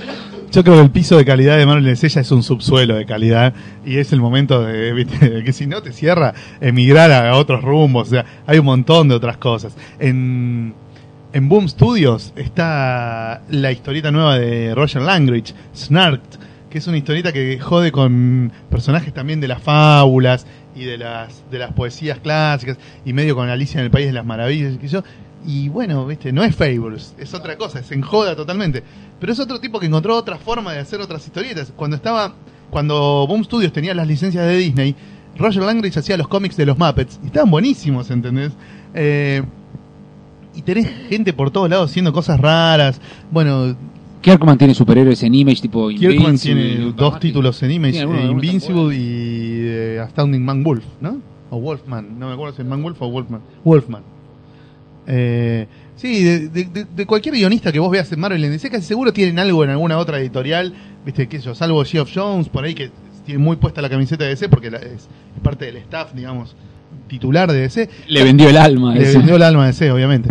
Casi todos los demás guionistas que te llamen la atención seguro tienen algún proyecto en alguna otra editorial. Eh, no sé, por ejemplo, no sé, te se vas con Chris Robertson, porque lo viste en, en Action Comics en la última época antes del reboot, o en iZombie, que es la que escribe en Vértigo con Mike Allred. Chris Robertson tiene un montón de series en todas las editoriales. Y bueno, buscas otra cosa y si te gustó eso, lo más probable es que te guste lo Ah. otro. Eh, Jonathan Hickman también tiene series en Image. eh, Greg Rucka tiene todo lo que hizo para Oni Press, que es excelente. Queen and Country. eh, no sé, viste, la, la otra, la de el policial que transcurría en la Antártida, ¿cómo se llamaba? Whiteout. Ah. Eh, tiene unas historietas excelentes que no tienen nada que ver con ninguna continuidad de nada, ¿viste? ¿Te gusta, no sé, Jeff Parker, que era el guionista de, de los Thunderbolts? Ah. Jeff Parker tiene historietas excelentes en Image, que no tienen nada que ver con el universo Marvel. Y así, ¿viste? Vas encontrando otras cosas. Eh, y, y de a poco, bueno, podés ir diversificando el gusto como para decir, bueno, ya no me cierra, no sé, eh, Spider-Man, porque hace cuatro años que no sale una historia interesante, pero sigo leyendo a, a tal guionista en tal Claro, otra historia. lo que te decía eh, con eso de que no sé si me va a gustar porque no conozco al personaje es, bueno, abandoná el personaje y empecé a seguir al autor. Es que claro, sí, tal cual. Porque Es la única, hay que uno- seguir al autor. El autor, en cierta manera, no te digo, es garantía 100% de calidad, pero es mucho más probable que si seguís cómics de Spider-Man termines leyendo mierda que si seguís cómics de Kirkman vas a terminar leyendo mierda. Ya sabés que el tipo tiene cierto nivel. Está bien, tengo una Violator de Alan Moore que se me caga de risa en la repisa, pero eh, ah, este, puede ser... Puede eh, patinar alguna vez. pero claro, todos alguna, alguna patinada se pueden pegar. Pero qué sé yo, no sé, vos sabés que si compras algo de Dave Sim, por lo menos los dibujos te van a volar la cabeza porque la- el nivel del tipo es altísimo. En cambio, si vos decís, bueno, me compro cualquier cosa en la que aparezca Superman y estás en el horno, ¿entendés? Porque vas a tener unos dibujos desgarradores, el feeling que te hace el amigo de, el amigo del El primo El hijo del portero. conocido del pelado puto que, dirige DC y bueno, El tema para mí, para, para mí lo más difícil es terminar de sacudirse como ese cariño por el personaje que te hace seguir comprando Es que este reboot, este reboot de DC te hace eso, ¿entendés? Claro. A mí me gustaban los personajes de Tierra 2. Los que me van a mostrar ahora, que se lo metan en el culo, no me gustan más, ¿entendés? Ya está, me convencieron, no leo más ningún cómic con ningún personaje de Tierra 2 porque no me interesa lo que me van a mostrar. Si quiero leer buenos cómics con personajes de Tierra 2, desempolvo las Infinity Inc. de Thomas y McFarlane y me hago una panzada de cómics de Tierra 2. No necesito lo que me van a dar ellos ahora porque no está apuntado a mí. Quieren aprovechar los nombres de los personajes para vender otra cosa a otra gente que no me interesa. No quiero más personajes. Si me interesara hoy por hoy Roy Thomas, que pobrecito tiene el cerebro en coma, eh, eh, leería cómics de Roy Thomas, pero no es el caso. Algún otro autor que me interesa, lo sigo por el autor. No sigo más personajes. Sí. A la larga lo importante es, es seguir el autor. Y sí, a- a- Porque bueno, es la es que única es- manera. es- esa es la forma en la que subsiste, por ejemplo, Avatar. Vos ves los cómics de Avatar, son muy caros, son recontra zarpados, todos tienen trituraciones, violaciones, mutilaciones, torturas, cosas terroríficas, gente trozada. ¿Y cómo vende esto? Con las tiradas bajísimas a las que pueden aspirar con un, con un cómic de este tipo. Muchos dibujantes chotos, ahora mejoraron un poco la calidad de los dibujantes, pero algunos tenían unos dibujantes abominables. ¿Pero por qué? Y porque trabajan con los conceptos de Alan Moore que le rebotaron en todas las editoriales, con las historietas de Garth Ennis que le rebotaron en todas las editoriales, con historietas de Warren Ellis que nadie más le quiso publicar, con historietas de Dave Lapham que son tan zarpadas que no las puedo meter en ninguna otra editorial. Y bueno, viste, tenés a todos esos autores y algo vas a vender. Algún fan de Garth Ennis va a decir, "Uh, me compro el TP de la que está haciendo Garth Ennis en Avatar. Viste, como hace, no sé, 10 años que no sale un TP de Garth Ennis de Vértigo, me compro un TP de Garth Ennis de Avatar y así la van luqueando, ¿viste? Eh, en Dynamite también tenés 8000 títulos de Garcenis, títulos de Alex Ross. ¿Por qué? Porque, bueno, alguien lo va a comprar por, Sí. por el autor. Más allá de si Alex, Alex Ross está haciendo el enésimo tributo a los personajes fracasados de Kirby de los 80 o en la continuación de Kingdom Come. Me chupo un huevo, es Alex Ross, me lo compro, ¿entendés? Eh, esos son tipos que sí te garantizan un piso de calidad, Ah. ¿viste? Garcenis por ahí te, te chorrea- un poco, te gotea el piso de, el piso, le faltan un par de tablones al, al piso de calidad de, de Garcenis. Pero Alex Ross vos sabés lo que te va a dar, ¿viste? Es Alex Ross, no- no- tampoco le da el cerebro para cambiar, Claro, para, sí, para sí, sí. moverse de la fórmula que lo consagró, digamos. Eh, pero en, en- en- en casi todas las editoriales tratan de tener dos o tres autores fetiches de los que traen un público propio, que sabés que, que va a responder, hagan lo que hagan. ¿Viste? ¿Cuál es el sentido de que, no sé, Boom Studios compre la licencia para cualquier serie chota de, basada en una serie de televisión de mierda de los 80 y pongan a que la escriba Howard Shaking? Claro. a que algún fan de Howard Chaykin se lo compre. ¿Entendés? ¿Qué está haciendo Chaykin? No sé, duro de matar 8 en historieta. Y bueno, Howard Chaykin, Claro. vamos a comprar a ver qué onda. Muy choto no puede ser. ¿Viste? Y bueno, y así funciona también. El, el arrastre de los autores es evidente. En Bueno, el ya. tema de las licencias está muy heavy, digamos, porque lo que te decía yo, la falta de identificación con el personaje que no tiene un universo, que no tiene una historia, lo suplen con el personaje que ya viste en el cine. Entonces, si en vez de comprar un cómic de extraterrestre feo con dientes largos, compras un cómic de Alien, ya como que tenés las películas en la cabeza, ¿entendés? Entonces, ese cariño que uno le podría haber tenido a, no sé, los 40, 50 años de Legión, los reemplaza por las tres películas de Alien. Entonces, está bueno eh, los cómics de, de merchandising de películas, porque el lector casual se engancha con el background de la película, la serie de televisión, ¿entendés? Sí, no me extraña, dentro de poco van a ser los cómics de Lost, estoy seguro, ¿entendés? Porque hay mucho público que quiere más consumir más cosas de Lost y no es tan difícil, ¿entendés? Entonces, vos querés leer personajes que ya conocés, bueno, te hago la historia de Hugo, te hago la historia de la rubia, la historia del doctor, y así te- uno se va enganchando, en vez de con Batman, que tiene 200 años de historieta, con los personajes que uno ya conoce de la tele, del cine. Por eso las licencias están vendiendo, incluso con los de los fichines sale el jueguito Gears of War y te hacen el cómic porque el que compra los fichines ya tiene el universo y conocen dónde se mueve ese personaje. No es, che, ese cómic no lo compro porque no tengo la menor idea de qué se trata. Ya sabés de qué se trata. Los conocés a los personajes, sabés en qué mundo se mueven. El jefe, el dios al que van a nombrar, por lo menos ya lo viste en el fichín. Entonces la gente tiende a engancharse con las cosas que conoce. Y ese afecto al personaje que no está por los años de historia en el cómic, el cómic sale el número uno, pero vos ya tenés un background histórico por lo que conociste en la película, en la serie o en el fichín. Y en algunos casos se convierte tan en algo tan importante la historieta basada en la licencia que termina siendo lo que motoriza a ese universo. ¿no? Por ejemplo, eh, durante todos los años en los que no se hizo, no se explotó, digamos, la, la franquicia de Star Trek, siguieron saliendo cómics de Star Trek. Eh, Farscape, una serie que estaba buena y duró poco, Continuó en se historieta. continuó en historieta, eh, Buffy, y Ángel se continúan en historieta, Ahora, Smallville Firefly, ahora continúa en Smallville, historieta. Eh, el cómic es una gran forma de decirle a, la- a los canales de televisión, ¿vieron que se puede seguir la serie sin plata? No le tengo que pagar actores, no le tengo que pagar decorados, no tengo que pagar efectos especiales. Es simplemente escribir un buen guion y conseguir un dibujante. por supuesto vas a hacer un negocio mucho más chico, ¿no? Por más bien que te vaya, vas a ganar menos Sí, guita. Pero seguís como eh, todo ese público que por internet te dice, queremos que vuelva Buffy, queremos que vuelva Buffy. Bueno, ahí compré el cómic, boludo, ahí está. Son los mismos personajes en el mismo universo, El mismo ya creador. los conocés. ¿Entendés? No necesitas, en, eh, che, este cómic será bueno, es Whedon, son los personajes de Buffy. ¿Te gusta Buffy? ¿Te gusta Josh Whedon? Ahí lo tenés, ¿entendés? Compralo. En el caso de Cobra y Transformers también, la movida que hay alrededor de los cobres, eh, perdón, de G.I. Joe, no de Cobra. Yo soy hincha de los malos por eso. Eh, la movida que hay en, en- en los cómics con G.I. Joe y con Transformers, para mí supera y va mucho más allá de lo que pasa cuando salen las películas. Las películas a una le va bien, por ahí a la otra no tanto, a la tercera se la meten en el culo. En los cómics siempre vende bien Transformers y, y G.I. Joe, porque hay una hinchada de cómo se encaró la versión comiquera de Transformers y G.I. Joe que está más allá de lo que pase con, la, con, las, con las películas. ¿entendés? Y con si mañana lo ponen de nuevo como dibujo animado en la tele o no. Ya hay un público que aceptó ese producto y que lo va a bancar a muerte. Y viste que piden que se reediten las de los 80 y se reeditan y esto y lo otro. Y ahí están.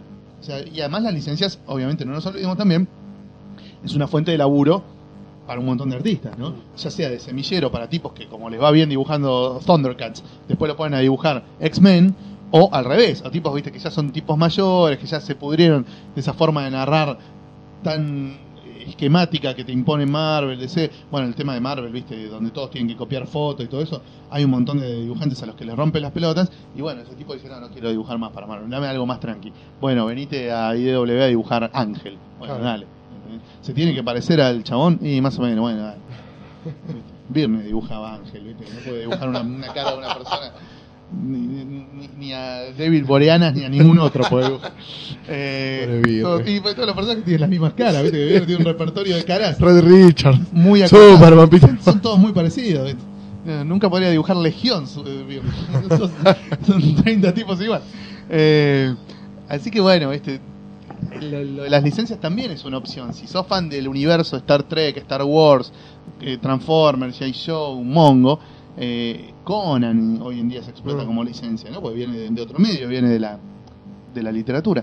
Eh, de todo hay, hay, hay historieta. Hoy hay historieta de cualquier cosa. De, no sé, del, del mago de Oz, que es- tiene una novela no solo se hicieron varias películas, se hicieron miles de historietas, miles, se siguen haciendo, Marvel sigue haciendo miles de historietas. Cuando- Además hacen avanzar el universo, lo van complejizando, le van agregando cosas. ¿Cuándo en la Argentina alguien se avivará de eso, no? Y hacer cómics, no sé, de los simuladores.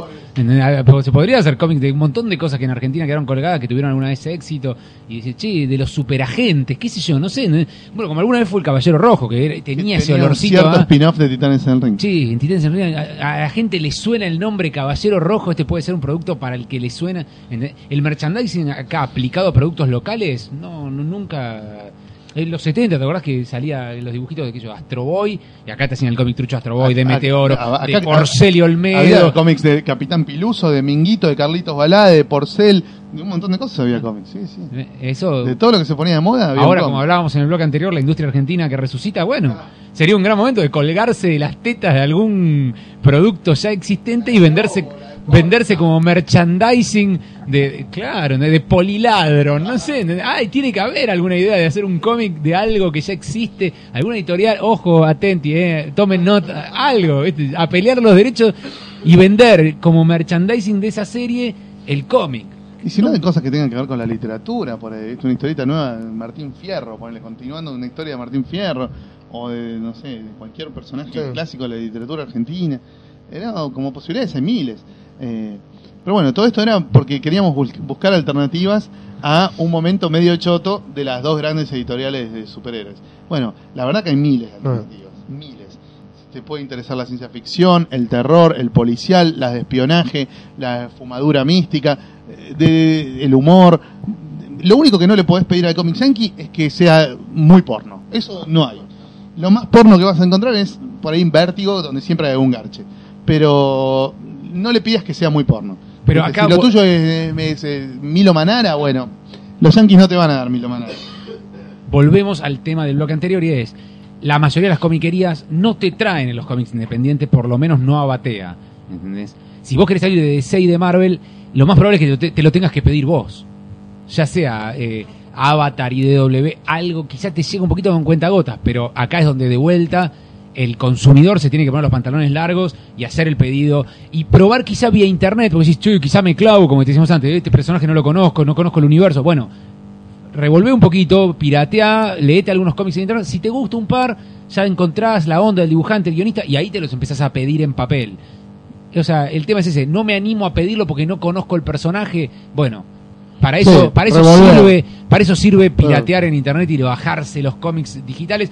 No te bancás ver 24 páginas, bueno, lee más o menos un poco de un número a ver de qué se trata y te gusta y ahí te pedís el TP quizá, ¿entendés? Porque el mercado del TP está bueno para no tener que comerse la revistita una vez que ya la probaste, el primero te lo regalan en internet y después vas y te lo compras, ¿entendés? Y ahí sí, no esperes que te lo traiga la comiquería, a no ser que las tiendas virtuales te lo ofrezcan o que te tengas buena onda con el que traes. Che, me traes el spin-off del Sarasa, de que en editorial Monguito que está haciendo.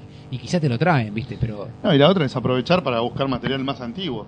Cosas por ahí de hace unos años que en su momento nunca compraste, pero ya te consta que están buenas porque ganaron millones de premios y todo el mundo te las recomienda. Que yo, no sé, ponele, eh, te desenganchaste del universo DC porque no te cierra todos los cambios que hicieron, o te parece una mierda. que yo- Y bueno, y por ahí te caes en la cuenta de que nunca leíste, no sé, Bone. ¿Entendés? Que es una historieta de hace más de 10 años, casi, no, más- casi 20. Eh, que era una de las trincheras de donde se resistía a la basura noventosa eh, allá lejos y hace tiempo, ¿no? Eh, y bueno, y por ahí si nunca leíste Bone, lo puedes leer ahora y te vas a partir la cabeza. Yo creo que eso tiene de bueno cuando uno empieza a comprar por su cuenta, por internet y todo, que empieza a buscar mucho material viejo que ahora está compilado, Claro. en buenas ediciones, digamos, todo. Que claro. Capaz en su momento ojeaste algo, porque justo dijiste Bonnie, yo me acuerdo de las primeras compras que hice así de pedir, fue el Bone, el, el ladrillo, de blanco y negro, porque dije, esto lo leí en su momento, Por ejemplo, nunca más me dejó recaliente. ahora DC está sacando los TPs del Escuadrón Suicida. Ah, Muchos lo leyeron en 5, pero el que nunca leyó Suicide Squad, ahora es un gran momento de Suicide Squad, porque eh, capta el espíritu, es una, como una piedra grosa del espíritu del universo de ese bien manejado, como lo hacía Ostrander a fines de los 80. Es que al fines de los 80. Igual a mí lo que me hincha las pelotas, creo que esto lo hablamos. ¿Por qué no hacen tomos más grandes, boludo? Eso es algo lindo para editar en tomos de 500, 600 páginas, por lo menos. Entonces esos tomos Sí, de porque están- 180 es una miseria. Están apuntadas a gente grande que tiene guita para, para gastar. Sí, sí, yo creo que sí, que bueno, que por eso no salió el 2 del Suicide Squad, ¿viste? ¿Todavía no salió? No, nunca salió. Se anunció, pero se canceló. No. Yo creo que lo van a relanzar como un tomo de 30 dólares con más números. Claro, pues eso es algo lindo para tener, digamos, Sí, mucho sí, material así, digamos, de esa época. Es lindo para tener. Aparte, mucho, Bueno, uno, mucho uno lo compra porque lo leyó en su momento, lo perdió, lo está una buena saliendo- edición. Ahora está saliendo en hardcovers todo lo de Infinity. La están terminando ahora, ya anunciaron el segundo TP con el que terminan toda la, la etapa de, de Jerry Ordway. Eh, eso después va a salir en tapa blanda, es una linda historieta para, para redescubrir. Eh, bueno, más allá de lo que se publica en formato económico, en blanco y negro, ¿no? los showcase y los Ah. essentials, donde hay muchas cosas lindas también para encontrarse. Eh, volviendo a lo que es superhéroes, ¿no? Pero digo, fuera de lo que es superhéroes, también hay un montón de cosas que hoy son clásicas, a las que no se les dio por ahí tanta bola cuando salieron, porque tenían que competir contra cosas mucho más jiteras, eh, y que nunca es tarde para redescubrir, por esto que decías vos, de que permanentemente se está reeditando en mejor calidad, eh, en, en muy buenos libros, que son accesibles, que no hay que ser mago para conseguirlos, eh, tanto en castellano como, tanto en inglés como en castellano, digo, eh, las editoriales españolas no están al Sí. margen de, de- de este tema de descubrir eh, historietas de los costaditos del mainstream, donde también había Sí, buena sí, salieron buenos, buenos autores y buenas historietas. Exactamente. Así que bueno, por suerte, opciones sigue habiendo muchísimas. eh, y, y bueno, el tema es tener huevos, ¿no? Es decir, bueno, corto con esto que no me satisface y voy a buscar algo que sí me satisface. Es como una relación de pareja, ¿viste? Vos decís, "Y, pero hace tanto que estoy con esta mina de cómo mierda la dejo. Eh, bueno, macho, de algún modo juntás huevos que- y decís, flaca, tu ruta, ¿viste? Tiene que haber alguna que me haga sentir un cacho mejor. Yo ah, el otro día vi, estoy a punto de ver si la pido o no, una de Mateis que no sabía que existía. ¿Cómo mierda se llamaba? Brooklyn. Esa, ¿vos leíste? Tampoco. Eso estoy justo hablando de autores y eso. Un librito como de 200 y pico de páginas. Dije, esto no sé qué onda. Eso originalmente fue un lanzamiento de los primeros lanzamientos del sello Paradox de DC. Un sello para adultos que duró poco, eh, que publicaba todo blanco y negro.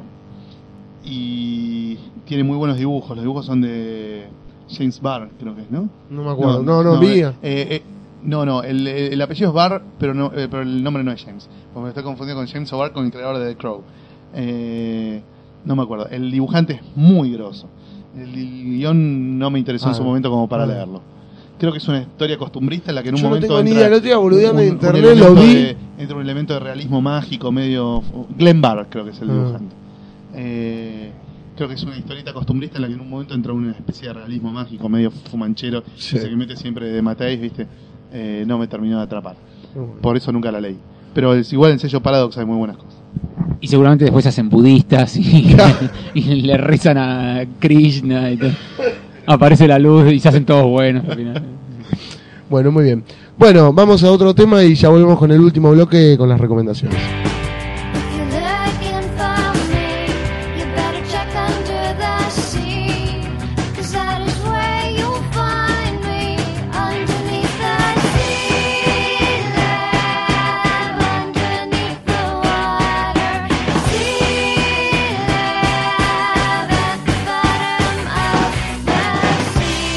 Bueno, estamos en el último bloque. Andrés, foguea el blog, como siempre. No, yo como siempre digo que estoy no exento de las recomendaciones, porque todos los días eh, reseño cómics en mi blog, 365 cómics por año, que ya lleva más de dos años en, eh, ahí en la, en la lucha online. La lucha diaria. en la lucha diaria. Eh, como ya saben, ya conté varias veces, ahora un segundo blog que es Soretes Azules, el blog de tributo a Carlos Trillo, donde también todos los días subimos material distinto y variado sobre la carrera del, del ídolo. Eh, así que no, no tengo, no tengo ninguna recomendación fuera de las que pongo todos los días en el blog. Lo único que tengo para recomendarles eh, es que nada, ¿Viste el trailer Sí, de Los. Vengadores? Vamos a, hagamos el rincón de cachas. Que dice, no, pues yo vi la película el Ah, otro bueno, día. pero eh, ¿Viste el trailer de Los Vengadores? No. ¿No? Vi, vi un, no sé, no sé si era un trailer o un teaser, una escena en la que Loki le dice a Tony Stark, we got an army, o we got a Hulk, le contesta el otro. Y me causó gracia, pero no, es lo único que vi. Pero no, no te. No, no me llama mucho la atención. Después cuando se estrene la peli seguro la voy a ir a ver, pero yo no soy de seguir así la previa de las películas. ¿viste? Uh, no sabes quién la dirige, uh, no sabes quién la escribe, uh, no sabes le metieron tal persona, uh, no sabes el villano va a ser tal, uh, no pusieron tal actor, uh, sacaron a tal otro. Ahora tanto se enloqueció porque apareció el tráiler japonés. Bueno, Donde ¿viste? hay más cosas. Donde aparece el, el, el, el Icardi de Shield que sale bajo el agua. No, chan. Oh, No, la, verdad, la verdad que no me emociona mucho. Eh, no, bueno, después te cuento un poquito sobre eventos y cosas donde vamos a estar y bueno, y sobre la próxima comiqueando, pero vamos a dar las recomendaciones de Diego. Eh, Bueno, volviendo al rincón de cachas, me vi John Carter from Mars. Ahí. Está buena. ¿Te gustó? Fue choclera, Sí. 3D. este. Sí, le fue para el culo. Le fue Estados mal, Unidos. pero Acá está- le fue bien. maestro, Acá Sí, no pero paga ni rescate. Está buena. Está buena. A mí me pareció que para pasar el rato es una linda película. Está bueno que es muy fiel a- en algunos aspectos a lo que escribió Burroughs. Sí. que a mí me gustó, qué sé yo. Creo que es grosso como en ese protocómic, digamos, de- de la década del principio del 30, fines del 20, está Superman, está un montón, eh, está, eh, ¿cómo se llama el boludo este del Z-Beam? Eh, Adam Strange, un montón de cosas que después aparecen en los cómics, están afanadas más de ahí. tal cual, eh, pero tal cual. El tipo al ir a Marte la gravedad lo afecta diferente, entonces salta, tiene super fuerza, es Superman, ¿entendés? Vos decís, Claro. hijos de puta, Sigil y Schuster, devuelvan la plata, ¿entendés? Ahí Yo está. no leí ninguna de las de las porque es una que es como Conan, digamos Conan eran todos cuentos cortos. Claro. Es así, es la misma. Claro, eran Yo no leí por- nada. No, no, yo leí el uno de los primeros y, Después historieta, ahora van a, eh, creo que reeditaron. Mira, cuando de- cuando la línea Edgar Rice Burroughs vende Tarzán, en el paquete te meten John Carter from Mars. Entonces, cuando DC la tuvo en los 70, cuando Marvel la tuvo en los 80, s- en los 70 también, siempre hubo alguna aparición de John Carter, ¿entendés? Lo metieron, hay historietas de Yo John sé si Carter. no vi. Ahora la tiene Dynamite, la debe haber tenido Dark Horse también en, lo- en los 90. No sé si no tiene- vi en internet que estaban por sacar un ómnibus, pero de- no sé si estaba Wolfman o quién era. Y con respecto a. Avengers, yo sigo los Vos trailers. te ibas viendo las, las nuevas imágenes. Sí, no me muero, si me dicen salió un trailer alemán que tiene dos segundos más, no, no, no me interesa, no, no. Aparece Pero me- me- viuda negra justo tomando un café. Sí, la vida negra, creo que garpa la película. No, lo que me sorprendió al punto de ya causarme gracia es que el afiche principal no está Iron Man sino Tony Stark. Sí. En este venden a Robert Downey Jr. en- poniendo la jeta para que la gente diga, ¡Uh! Está el chabón este que me hizo reír en Iron Man. No importa que la película sea Pero Avengers. eso habla mal de los productores, hijos de puta, pues no le tienen fe. Poneme todos los personajes. No, no, no, el- no, no le tienen fe. no, Claro. no, no. Y otra cosa que hablaba con un amigo es, a pesar de que cada vez hay más películas de superhéroes, nunca hay supervillanos. No sé si te fijaste. Las compañías no se animan a que la gente les crea la existencia de supervillanos. Como los villanos siguen siendo como. Sigue siendo increíble que un chabón se disfrace para hacer el mal, mientras que te tratan de vender con todas las formas posibles que se disfracen para hacer el bien. Es que para mí ahora las películas, yo digo con la película de los Vengadores, para mí el tema va a ser el villano, porque Loki solo no alcanza, digamos, No, tienen que meter a alguien más. Van a ver, están los, los gigantes de hielo, Sí. con el cubo cósmico trae unas Ah. armadas, hay una especie de, mo- de dragones metálicos, pero no hay villanos disfrazados, Pero en un momento me acuerdo que estaban jodiendo con que aparecía Thanos. Yo, vamos, no, vamos, metan no, uno, ¿viste? no. Si aparece Thanos, va a ser una especie de sombra cósmica No, lo que, que te lo van a tirar para la 2, pero no va a Es aparecer que, Thanos. para mí lo que está faltando es dentro de, todo, dentro de todo, Thanos no es un, un- un chabón disfrazado. Claro. Thanos es una especie de extraterrestre megacósmico. Es diferente. ¿entendés? Pero no hay villanos disfrazados, digamos. ¿entendés? A los héroes le tratan de sacar lo más posible el disfraz. Y los villanos, directamente, acordate de Whiplash en Iron Man 2. Claro. ¿entendés? Era un tipo con una armadura, que una cara Sí, de loco, sí. un ruso. No tiene máscara, no tiene traje colorido. Eso está prohibido. O sea, la gente puede creer en los superhéroes, pero nunca en los supervillanos, ¿entendés? Claro. Eso es grosso para ver en las Pero hay que ver qué pasa con la de Spider-Man, que van a meter al, al lagarto, por ahí, ¿viste? Pero sí, sigue siendo como un personaje explicado. Sí, bueno, en eh, Spider-Man 3 con Sandman y Venom Ah. es un desastre. eh, o sea, los villanos se caían, hacían agua por todos lados. El otro día me dijeron que para el final de Avengers dicen que va a aparecer un personaje Marvel que Sí, para después de los títulos. Claro, algo así, y que va a ser... Sí, dicen que algunos dicen que va a ser Spider-Man y otros dicen que va a ser Strange. Doctor ¿Tuviera Strange? Strange? Sí. Wow. Sería como... Bueno. Bueno, vamos a las recomendaciones. Sí. Eh, hablando de Piraña Press, de libros gordos en blanco y negro de los 80, me acuerdo que hace muy poco volví a leer uno de, no sé si mis libros de cabecera, pero que creo que lo mejor de la línea Factoid Books de Piraña, que es el Big Book of Conspiracies. El maestro Doug Moench y una legión de dibujantes te deleitan con las historias más eh, provocadoras y, y paranoicas que uno puede imaginar, con todas las conspiraciones posibles, que giran en torno al boca a boca eh, y al, al- ahora también al a internet, digamos, con la muerte de Kennedy, la llegada a la luna, la de Jim Morrison, cuyo no- eh, padre trabajaba para la CIA y que su muerte es mentira. Bueno, miles y miles de teorías conspirativas. Está bueno. Excelente. Conspiracies y su compañero, también escrito por Doug Moench, que es The Big Book of the Unexplained, en donde gira en torno a los ovnis, al chotacabra, al chupacabra, a Pie Grande, el monstruo del lago Ness y un montón de gente que desaparece aparece en otro lado. Todo, todas las locuras, eh, eh, la Fringe Science, para los que vean la serie Fringe, está toda ahí en, el, en estos dos libros de Monch que están absolutamente agotados. No sé por qué nunca más se volvieron a publicar. Conspiración ahí, me, me late que el gobierno los Alguien prohibió. no quería que la verdad se conozca. Sí, sí, sí. The truth is out there, pero nunca te enterarás. No, estos dos libros, la verdad, son los dos muy, muy buenos. El nivel de los dibujantes promedio es bueno, algunos muy buenos y algunas cosas son unos- unas especies de hallazgos. El- y los guiones son excelentes. La verdad que las mini historias que, que presenta Monch, basados en toneladas y toneladas de libros y de data, entre comillas, verdadera, porque un tipo te dice, yo estuve en el área 51 y pasa... Hay que creerle a ese tipo. Aparentemente, por eso la línea se llama Factoid Books, porque están basadas en factoides, en hechoides, en hechos no comprobables, pero que aparentemente son reales.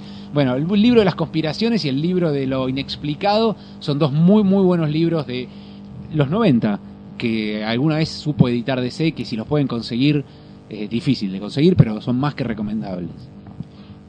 Bueno. Eh, después me ¿Tenés enganché con Fantastic Four, la etapa que arranca Mark Wade dibujado por Weringo. Ah. Es excelente, me encantó. La verdad que Wade le devuelve la frescura y la, la- una cosa de familia y de empresa y de una, una, una onda muy muy interesante que hacía mucho tiempo no tenían los Fantastic Four.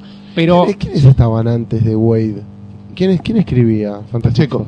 Ah, Wade entra cuando se va Pacheco. ah. En el medio hay unos numeritos de Carl Kiesel, así de relleno, hasta que hasta que Wade y Weringo entregaron una cierta cantidad de, de episodios. Y bueno, es eso, el puente entre, entre Pacheco y, y Wade lo hace Kiesel y después se queda Wade un montón de números. Hasta el relanzamiento de Straczynski, creo. Cuando Claro. se va Wade, arranca Straczynski. Después viene Dwayne McDuffie, después viene el relanzamiento choto de Mark Millar, ah. que dura 16 episodios más o menos, y después viene Jonathan Hickman. Hickman. eh, eh, Kiesel se queda como una especie de asistente tira ideas de Mark Wade.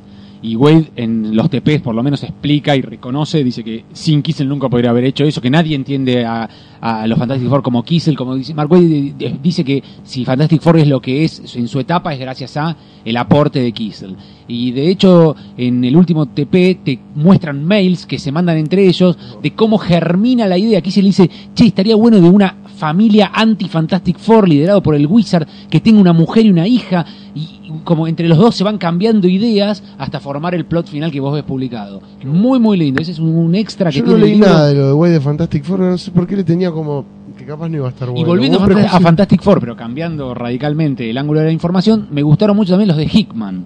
Ah, Eh, Hickman con dibujantes bastante mediocres, pero la verdad que el chabón le encuentra, le vuelve a poner el acento a que los chabones son investigadores de lo fantástico, exploradores.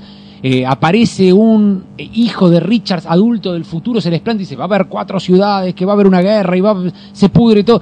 El chabón tira para adelante y abre puntas y abre puntas. Ya, creo que abrió tanto que se puede ir tranquilo, que hay argumento para Fantastic Four de años. Al mismo tiempo leí también Shield, la serie de Hickman, y me voló la cabeza. Es espectacular. Ahí los plots que siempre es para modificar, no Fantastic Four, es todo el universo Marvel. Eh, Se puede volver a ver la- Galactus, las tierras paralelas, todo, todo Hickman te lo presenta de una manera tal que es como que también huele a conspiración, es toda una mega gran conspiración. El mundo se va a acabar, pero no de esta manera. Esa es como la, la frase que rodea. Entonces, cada vez que va a pasar algo, sí, sí, pero el mundo va a acabar, pero no de esta manera. Hay alguien que sabe mucho y entre los que saben mucho está eh, uno de los personajes principales que después ta- también eh, toca mucho en Fantastic Four, que es el padre de Red Richards. Math- Nathaniel Richards. Y está, la verdad que Hickman me sorprendió. yo no leí Muy bueno. de Hickman, eh, que me decían que estaba muy buena, es Secret Warriors. Secret Warriors Sí. o Secret Wars. No, Secret Warriors. La de Nick Fury, ¿no es el protagonista? Sí, me decían que estaba muy bueno. No la leí. Ya tienes un par de años. Ahora sale el ómnibus. Eh, tengo más una tengo más leí muchísimas cosas que me gustaron no me acuerdo me acuerdo una que me voló el cráneo dije esto es genial es el libro 5 si no me equivoco de Unwritten la de Carey la historia de Tommy el chico que aparentemente no nació sino que fue creado por la pluma de su padre que es escritor una idea loquísima y en este tomo en especial se llama Ontogénesis que en inglés es on to Genesis, o sea, en- como digamos en busca del origen, ¿sí? Y tiene que ver con el padre de Tommy que se busca quién es el autor de un pulp de una especie de superhéroe.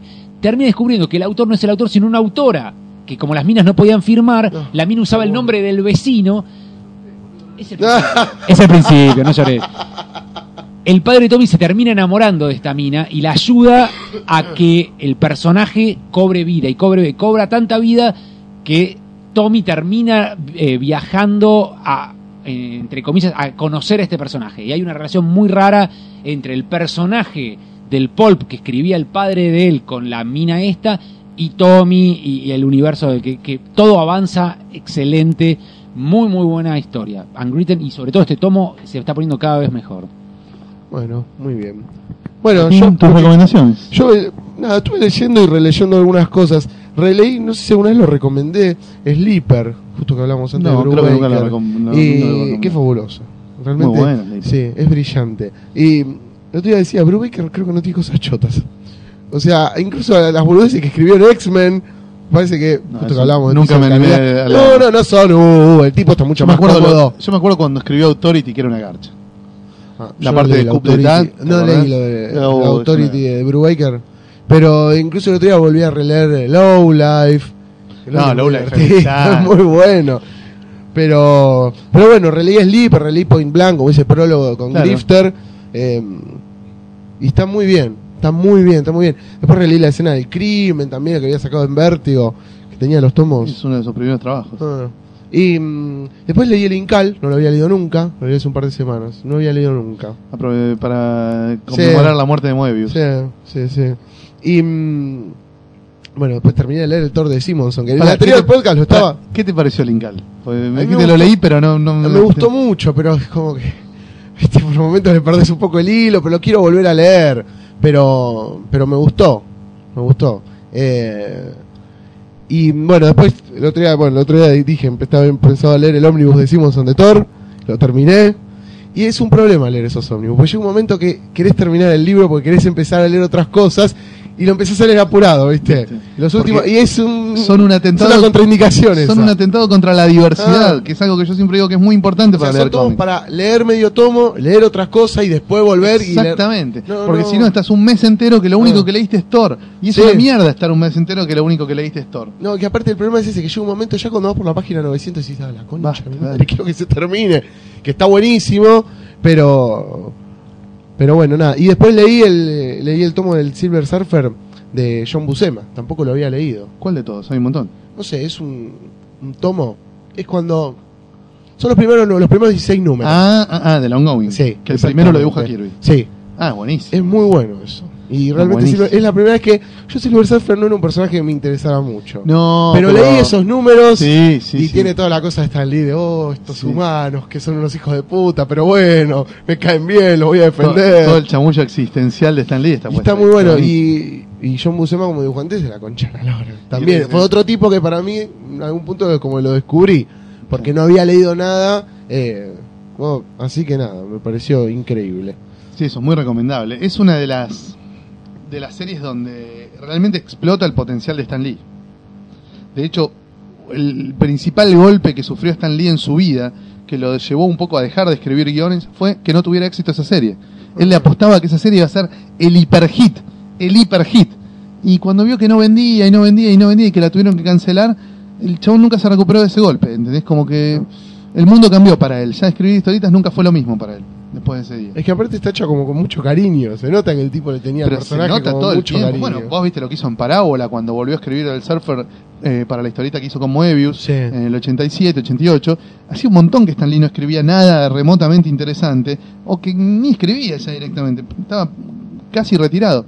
Y, cuando tiene que escribir esa como Evius, pone unas pilas Claro. y un amor, ¿viste? Y un- una garra que vos decías, uy, cuánto hacía que Stan Lee no escribía en serio, ¿viste? Y te demuestra el tipo que cuando se pone a escribir en serio, la rompe. Sí, no, no, aparte de sí.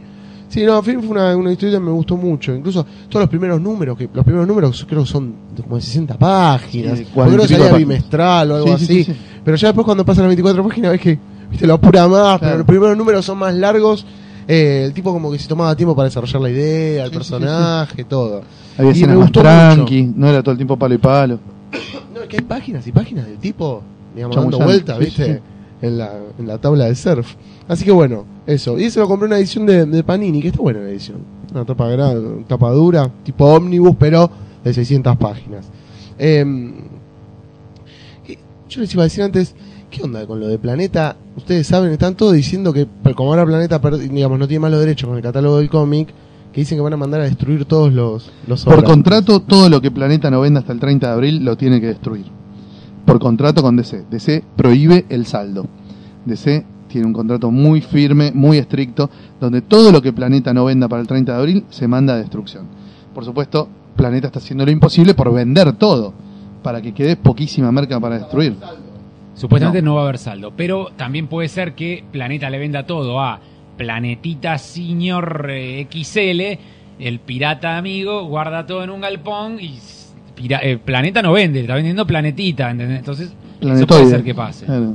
Puede ser que alguien guarde. O y- puede ser que la desesperación por vender todo antes del 30 de abril baje mucho los precios. Y el comprador, que no vas a ser ni vos ni yo, sino una empresa grande, lo compre por chaucha. Puede ser puede que ser. como cuando cerró 5, algún argentino vaya, compre mucho y barato y traiga para vender acá. El tema es cómo lo entran, ¿no? Pedidos de las distribuidoras argentinas a Planeta en estos últimos dos meses con, con el tema de la cuenta regresiva son zarpados los pedidos, son impresionantes. Ahora el tema es que se los dejen entrar. Claro, porque hablando con amigos, así como una especie de histeria, ¿viste? Los que leen de en español. Pobrecitos, como los compadezco.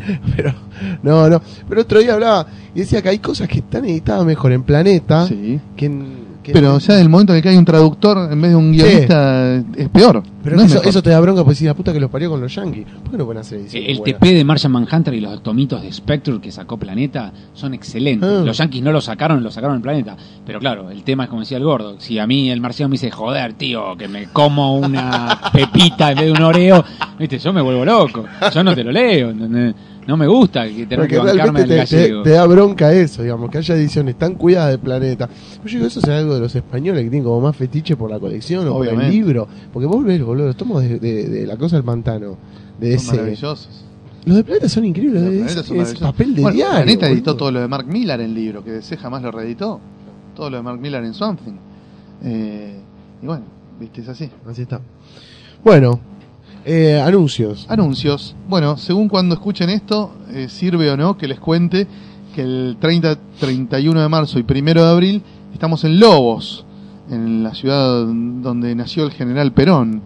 eh, y donde una vez más, gracias al maestro Horacio Altuna, se realiza el encuentro del humor y la historieta, eh, con creo que hay 42 artistas invitados este año, eh, de un montón de provincias argentinas, que nos vamos a encontrar en Lobos a compartir unos días con, entre nosotros mismos y con el público que se acerque, ya sea de la ciudad de Lobos o de, de cualquier otro lado. Es cerca de Buenos Aires Lobos, no es muy lejos, no es mucho más lejos que La Plata, ponele. Sí. Eh, pero es campo, es un pueblo, digamos, no hay vida nocturna, no hay nada, es como un campo, pero con ciudad. Eh, muy interesante para, desenchufarnos unos días y pasarla bien entre nosotros y con la gente que quiera venir. Después, eh, para abril, todavía no hay ningún evento demasiado importante, fuera obviamente de lo que es la Feria del Libro, que, como siempre, puede llegar a ser espectacular o bochornosa según que, que traigan fuera de lo comercial, digamos. Pero no hay un espacio dedicado a la historia. No hay un espacio dedicado a la historieta como lo hubo en No hay 2010. nada específico de la historieta. No, no la nada será específico. los que hayan comprado stand y lleven sus Sí. cosas. Y Pero bueno, no hay, y eh, también los dibujantes que vayan. No, no olvidemos que el año pasado, por ejemplo, fueron Muñoz y Zampayo a la Feria del Libro, ¿no? llevados por Zorro Rojo, que les había editado el libro de Gardel. Estaban Muñoz y Zampayo firmando la Feria del Libro. Creo que fue la segunda vez en la historia que estuvieron ju- juntos en Buenos Aires Muñoz y Zampayo. Eh, no se publicitó en ningún lado, pero una vez que entrabas a la feria te enterabas, estaba buenísimo. Eh, va- yo voy a estar conduciendo la presentación de Merci, del libro de Decur, que publicó Ediciones de la Flor. junto con algún humorista invitado que probablemente sea Gustavo Sala. Eso va a ser el último fin de semana de la feria. No me acuerdo exactamente el día, creo que el sábado 5. ¿Cuándo ella se.? Ah, La feria termina el lunes 7 de mayo. Y creo Ah. que empieza el 18 de abril. justo después de Semana Santa. Sí, después de Semana Santa. Falta poquito. Y también la segunda quincena de abril tenemos el estreno de la película de Avengers, que tan alzados tiene a tantos subnormales, eh, y eh, el lanzamiento de un nuevo número de Comiqueando en papel, ¿sí? donde vamos a estar cubriendo bueno, la película de los Avengers, todos los últimos años de los cómics de los Avengers, toda la etapa desde Disassembled hasta ahora, hasta la guerra con los X-Men, y un montón de temas más. Hay una entrevista a Max Aguirre, hay una nota sobre Young Justice, el dibujo animado del Cartoon Network, donde tienen mucha chapa los héroes jóvenes de DC. Hay una nota sobre los 20 años de Cazador y los festejos que se preparan para, para celebrarlo. Eh, ahí está la biografía de Junji Ito, uno de los grandes mangakas orientados al mundo de, de lo siniestro y del terror. Eh, hay una nota sobre todos los cómics de Kevin Smith que intersectan con el Views Universe, con las películas de él, las más Películas. conocidas, con el universo de Jay, Silent Bob y todos esos personajes entrañables. Y me estoy olvidando de algo. Ah, está la nota de Skydoll, un clásico italiano de ciencia ficción actual, muy lindo. Y. mm, No mucho más, creo. Por ahí me estoy olvidando de algo importante. Eh, para que recapitule un cachito. Tuc, tuc, tuc, tuc. Ah, la nota de Walking Dead Ah, que cubre, por supuesto, el hitazo de Image y el hitazo de eh, la tele. Por supuesto, bueno, historietas, las secciones de siempre. ¿eh? Y bueno, eso va a estar a la venta los últimos días de abril. No, le quería que contar a. Martín que sé que ceviche de Walking Dead he jugado el juego de mesa de Walking Dead. Es excelente, muy bueno. Un amigo se lo trajeron de afuera, el juego de mesa de Walking Dead. pero que es tipo un juego de la vida, eh, vos tenés que recorrer un tablero llegando a ciertos lugares. En cada lugar donde caes tenés un encuentro con una carta que le das vuelta y te atacan zombies. Tenés Sí. que sacar cartas vos de la mano para ganarle. Cuando te gar cuando los zombies juegan cuatro jugadores, a medida que se los van comiendo, se van convirtiendo los jugadores en zombies. Entonces, los zombies jugadores empiezan a atacar a los jugadores sobrevivientes. No. Entonces, Los que antes jugaban juntos, de repente se, se te torna tu enemigo y te empieza a perseguir un zombie que maneja el que está sentado abajo es un buen juego para jugar a varios. Se juega de a cuatro, creo que Ah, no, mira. se juega de a cuatro. Es muy bueno, es muy, muy Ah, juego, está muy muy, bien. muy entretenido, muy lindo juego. El Walking Dead, tablet de juego de mesa. En Amazon lo venden, muy recomendado. Bueno, Bueno. eso, la Comicando para fines de abril, eh, con tapa de Avengers, obviamente, de la peli, y un montón de notas, historietas, cosas, para los que estaban esperando la Comicando en papel, que nos preguntan mucho, sobre todo en el Facebook de Comicando, día por medio hay uno de, che, ¿cuándo sale en papel? Y nunca no va a salir más en papel. Sí, va a salir en papel la segunda quincena de abril. Estamos trabajando duramente para que así sea. Eh, bueno, después en mayo tendremos más eventos, más cosas. En Mar del Plata, en Mar del Plata en junio, hay un homenaje muy importante a Robin Hood, que se hace creo que los días 23 y 24 de junio. Yo lamentablemente esas fechas voy a estar en Lima, eh, porque también son las mismas fechas del, del Lima Comics, donde voy a estar invitado. Y en mayo también voy a estar en Montevideo Comics, en la convención de- del hermano país uruguayo. Eh, pero para eso falta bastante, así que bueno, la dejamos por ahí. Ya se recordará más adelante. Sí, sí, ya en el próximo podcast eh, lo, recordaremos. Atenti también a estas notas históricas que estamos armando de los 100 años de la historieta argentina. Es un esfuerzo enorme, es una nota complejísima donde estamos recorriendo 100 hitos fundamentales de los 100 años de historieta argentina. Eh, todos los meses estamos subiendo de a 10 mini notas al- a la Comicando Online. Espero que todos las sigan, las comenten, las disfruten, las recomienden, las guarden como referencia para nada, no te digo para ir a comprarse los libros porque casi todo no se consigue, la gran mayoría no se consigue, pero bueno, para conocer. para conocer, claro, para interesarse, por investigar del ilustre pasado de, de nuestra historieta argentina que por suerte, como decíamos hoy, tiene, frondoso. tiene de nuevo una, una chance de, de, de jugar en primera. Bueno, muy bien, entonces ya están hechas, la cartelera ya está armada. Eh, les agradecemos mucho por escuchar y nos encontramos en el próximo podcast de Comitando. Gracias. Chao.